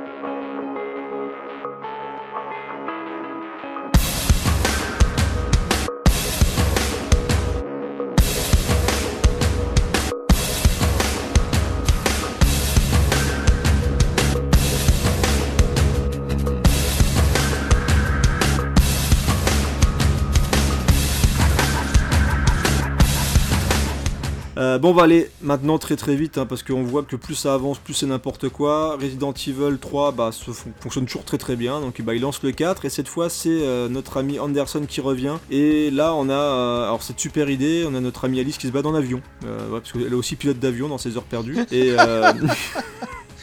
J'en peux plus. voilà, elle se balade en avion avec sa petite caméra. Elle fait bonjour. Ah, mais elle sait euh, tout faire, quoi. Bonjour, je m'appelle Alice. euh, Aujourd'hui euh, j'ai vu personne. Jour 2. Bonjour, je m'appelle Alice. Aujourd'hui j'ai vu personne. Jour 3. Bonjour, je m'appelle Alice. Oh, et Dieu. des fois, donc elle atterrit et puis tu vois des. des, des... Il y a rien, donc il se passe strictement rien. Et à un moment, bah, elle finit par atterrir et puis bah, elle rencontre des survivants. Et encore une fois, elle se retrouve avec euh, Claire. Et, euh, et bien sûr, c'est du bol, hein, tout ça. Et il y a aussi notre ami euh, euh, Chris Redfield. Eh oui, Chris Redfield, qui est joué par Wentworth Miller, le gars de Prison Break. Ah, Oh putain, j'avais oublié ça. Oui, il a pris, Ouais, alors bien sûr, il a pris un uniforme trop grand pour lui, donc il est juste complètement ridicule. À aucun moment, t'as l'impression qu'il est badass, tout ça, mais il joue le mec badass. hein, ça marche pas du tout. Et donc c'est le film où euh, notre ami Polo, bah, il a découvert la 3D. Donc du coup, il filme en 3D avec les caméras de Avatar et tout, donc il fait des gros ralentis qui tâchent, il fait des trucs qui sortent de l'écran, euh, et, et il récupère des éléments de Resident Evil 4 à ce moment-là, c'est-à-dire les, les espèces de pièces, les zombies qui ont des, des tentacules qui leur sortent de la bouche. Euh, on a le gros monsieur avec la grosse hache, on sait pas ce qu'il fout là. Mais t'as un moment, t'as plein de zombies autour d'une, euh, autour d'un hôtel, et puis bah lui il arrive avec sa grosse hache, et puis il tape comme un, comme un con sur la grille. Il fait, je veux rentrer, je veux rentrer.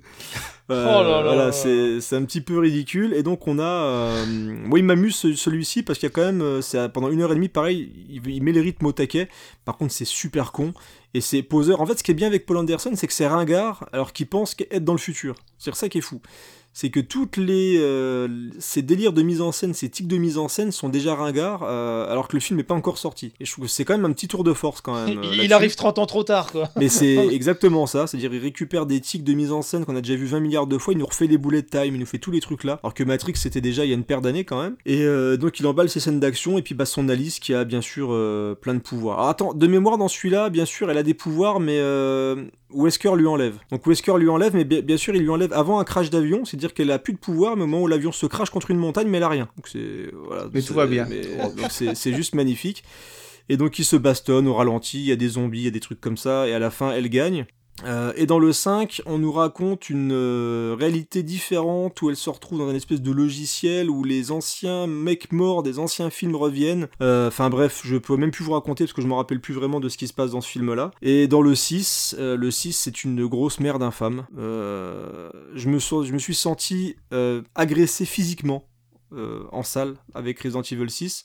C'est une des rares expériences de cinéma où j'ai vraiment souffert. Donc euh, j'ai pas forcément envie d'en parler plus, non je vais finir euh, en boule sous la douche. Ça a été un euh, moment ou- douloureux, hein, voilà, visiblement. ou, ou chez un psy. Un peu comme Mia dans le Donc, premier, euh, quoi. Voilà, donc c'est non non vraiment le, le dernier c'est extrêmement compliqué parce que c'est laid, c'est mal filmé, c'est mal monté, c'est agressif et ça raconte strictement rien quoi. Parce que ce qui est très très fort, comme on l'a dit tout à l'heure avec Anderson, c'est que déjà le film d'avant il nous fait un plan mais euh, dantesque où t'as des lance-flammes, des ptérodactyles au-dessus de la Maison Blanche et tu te dis ça va péter dans le prochain, il va conclure sa saga, ça va être la fête. Et ben en fait le 6 commence après tout ça, c'est-à-dire qu'il y a plus personne sauf elle qui est survivante. Il y a plus que Alice qui est toute seule et qui veut aller. Alors elle, elle va retourner au Hive pour euh, parce que c'est le seul moment où le seul endroit où elle pourra euh, finir tout ça. Voilà. Donc au final, il fallait juste rester dans le Hive pour euh, régler. Donc elle a gagné, c'est le seul personnage euh, dans le sixième film, quoi. On ne voit tout qu'elle. à fait. On ne voit plus qu'elle. Alors je crois que tu retrouves quand même des persos tout à la fin où je sais même plus même. Enfin voilà, je suis complètement paumé. Alors que j'ai vu ça il y a pas longtemps. Mais ce qu'il faut retenir surtout, c'est que ce film est une aberration visuelle. C'est-à-dire qu'il n'y a rien qui fonctionne, c'est vraiment, vraiment, vraiment dégueulasse. Et, euh, et puis on récupère un bestiaire complètement taré, des gens qu'on croyait morts mais qui reviennent. Enfin, c'est. pff, Voilà, c'est c'est compliqué. Je m'appelle Alice, et ceci est mon histoire. La fin de mon histoire.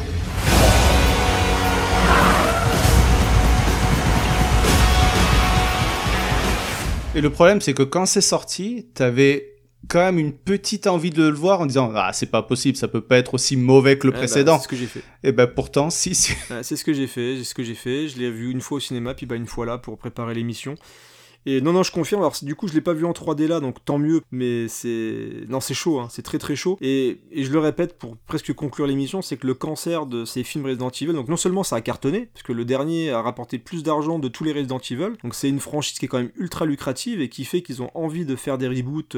Alors, bien sûr, on nous promet quelque chose de plus horrifique. Hein. Rassure-toi, Bruno. Ce qu'il faut savoir, c'est que la totalité, de la, la totalité de la saga a rapporté euh, un milliard. Ouais, ouais ça a rapporté beaucoup en de recettes. Sous, avec des budgets qui euh, aussi entre 20 millions, 30 millions, 40 millions pour les plus chers, mais ça a rapporté à chaque fois beaucoup plus euh, sur l'international, plus les ventes DVD, patati patata. Si tu devais faire un petit bilan euh, cinématographique, mon petit Bruno, est-ce que tu es content de ce qu'ils ont fait Oh bah oui, c'est formidable.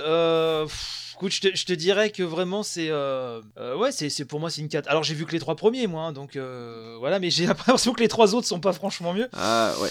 Mais non non pour moi c'est, c'est une cata. Ce qui est terrible c'est que même si tu retires l'affect que t'as pour la série, pour moi hein, c'est, c'est des mauvais films tout court.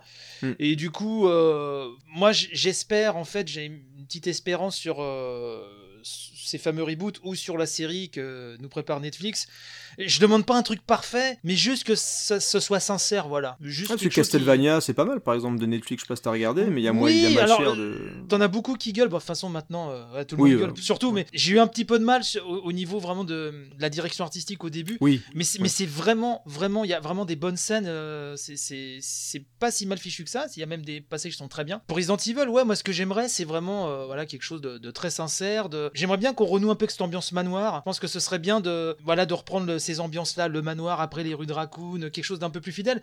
Une base, un socle fidèle, après, euh, en s'autorisant des libertés autour, hein, parce que sinon, si c'est pour retranscrire. Bah, il faut, bien sûr. Voilà, ouais. 100%, c'est, c'est, c'est, pas, ça n'a pas d'intérêt. Voilà, non, là, le bilan, c'est que pour moi, ce sont des films que, j'ai, que je déteste et que, euh, ouais, qui, qui sont pas bons. Et je, je serais pas fan de Resident Evil, je pense que je les aimerais pas non plus. Quand quoi. même Enfin, pas. Mm. Ils, ils, ils sont pas bons tout court, quoi. Rano, ton petit bilan sur ce que tu as revu sur les trois premiers films? Oui, ben, un petit peu le, la même chose que, que Bruno, quoi. Non, non, c'est, vraiment pas vraiment du vrai gâchis, quoi.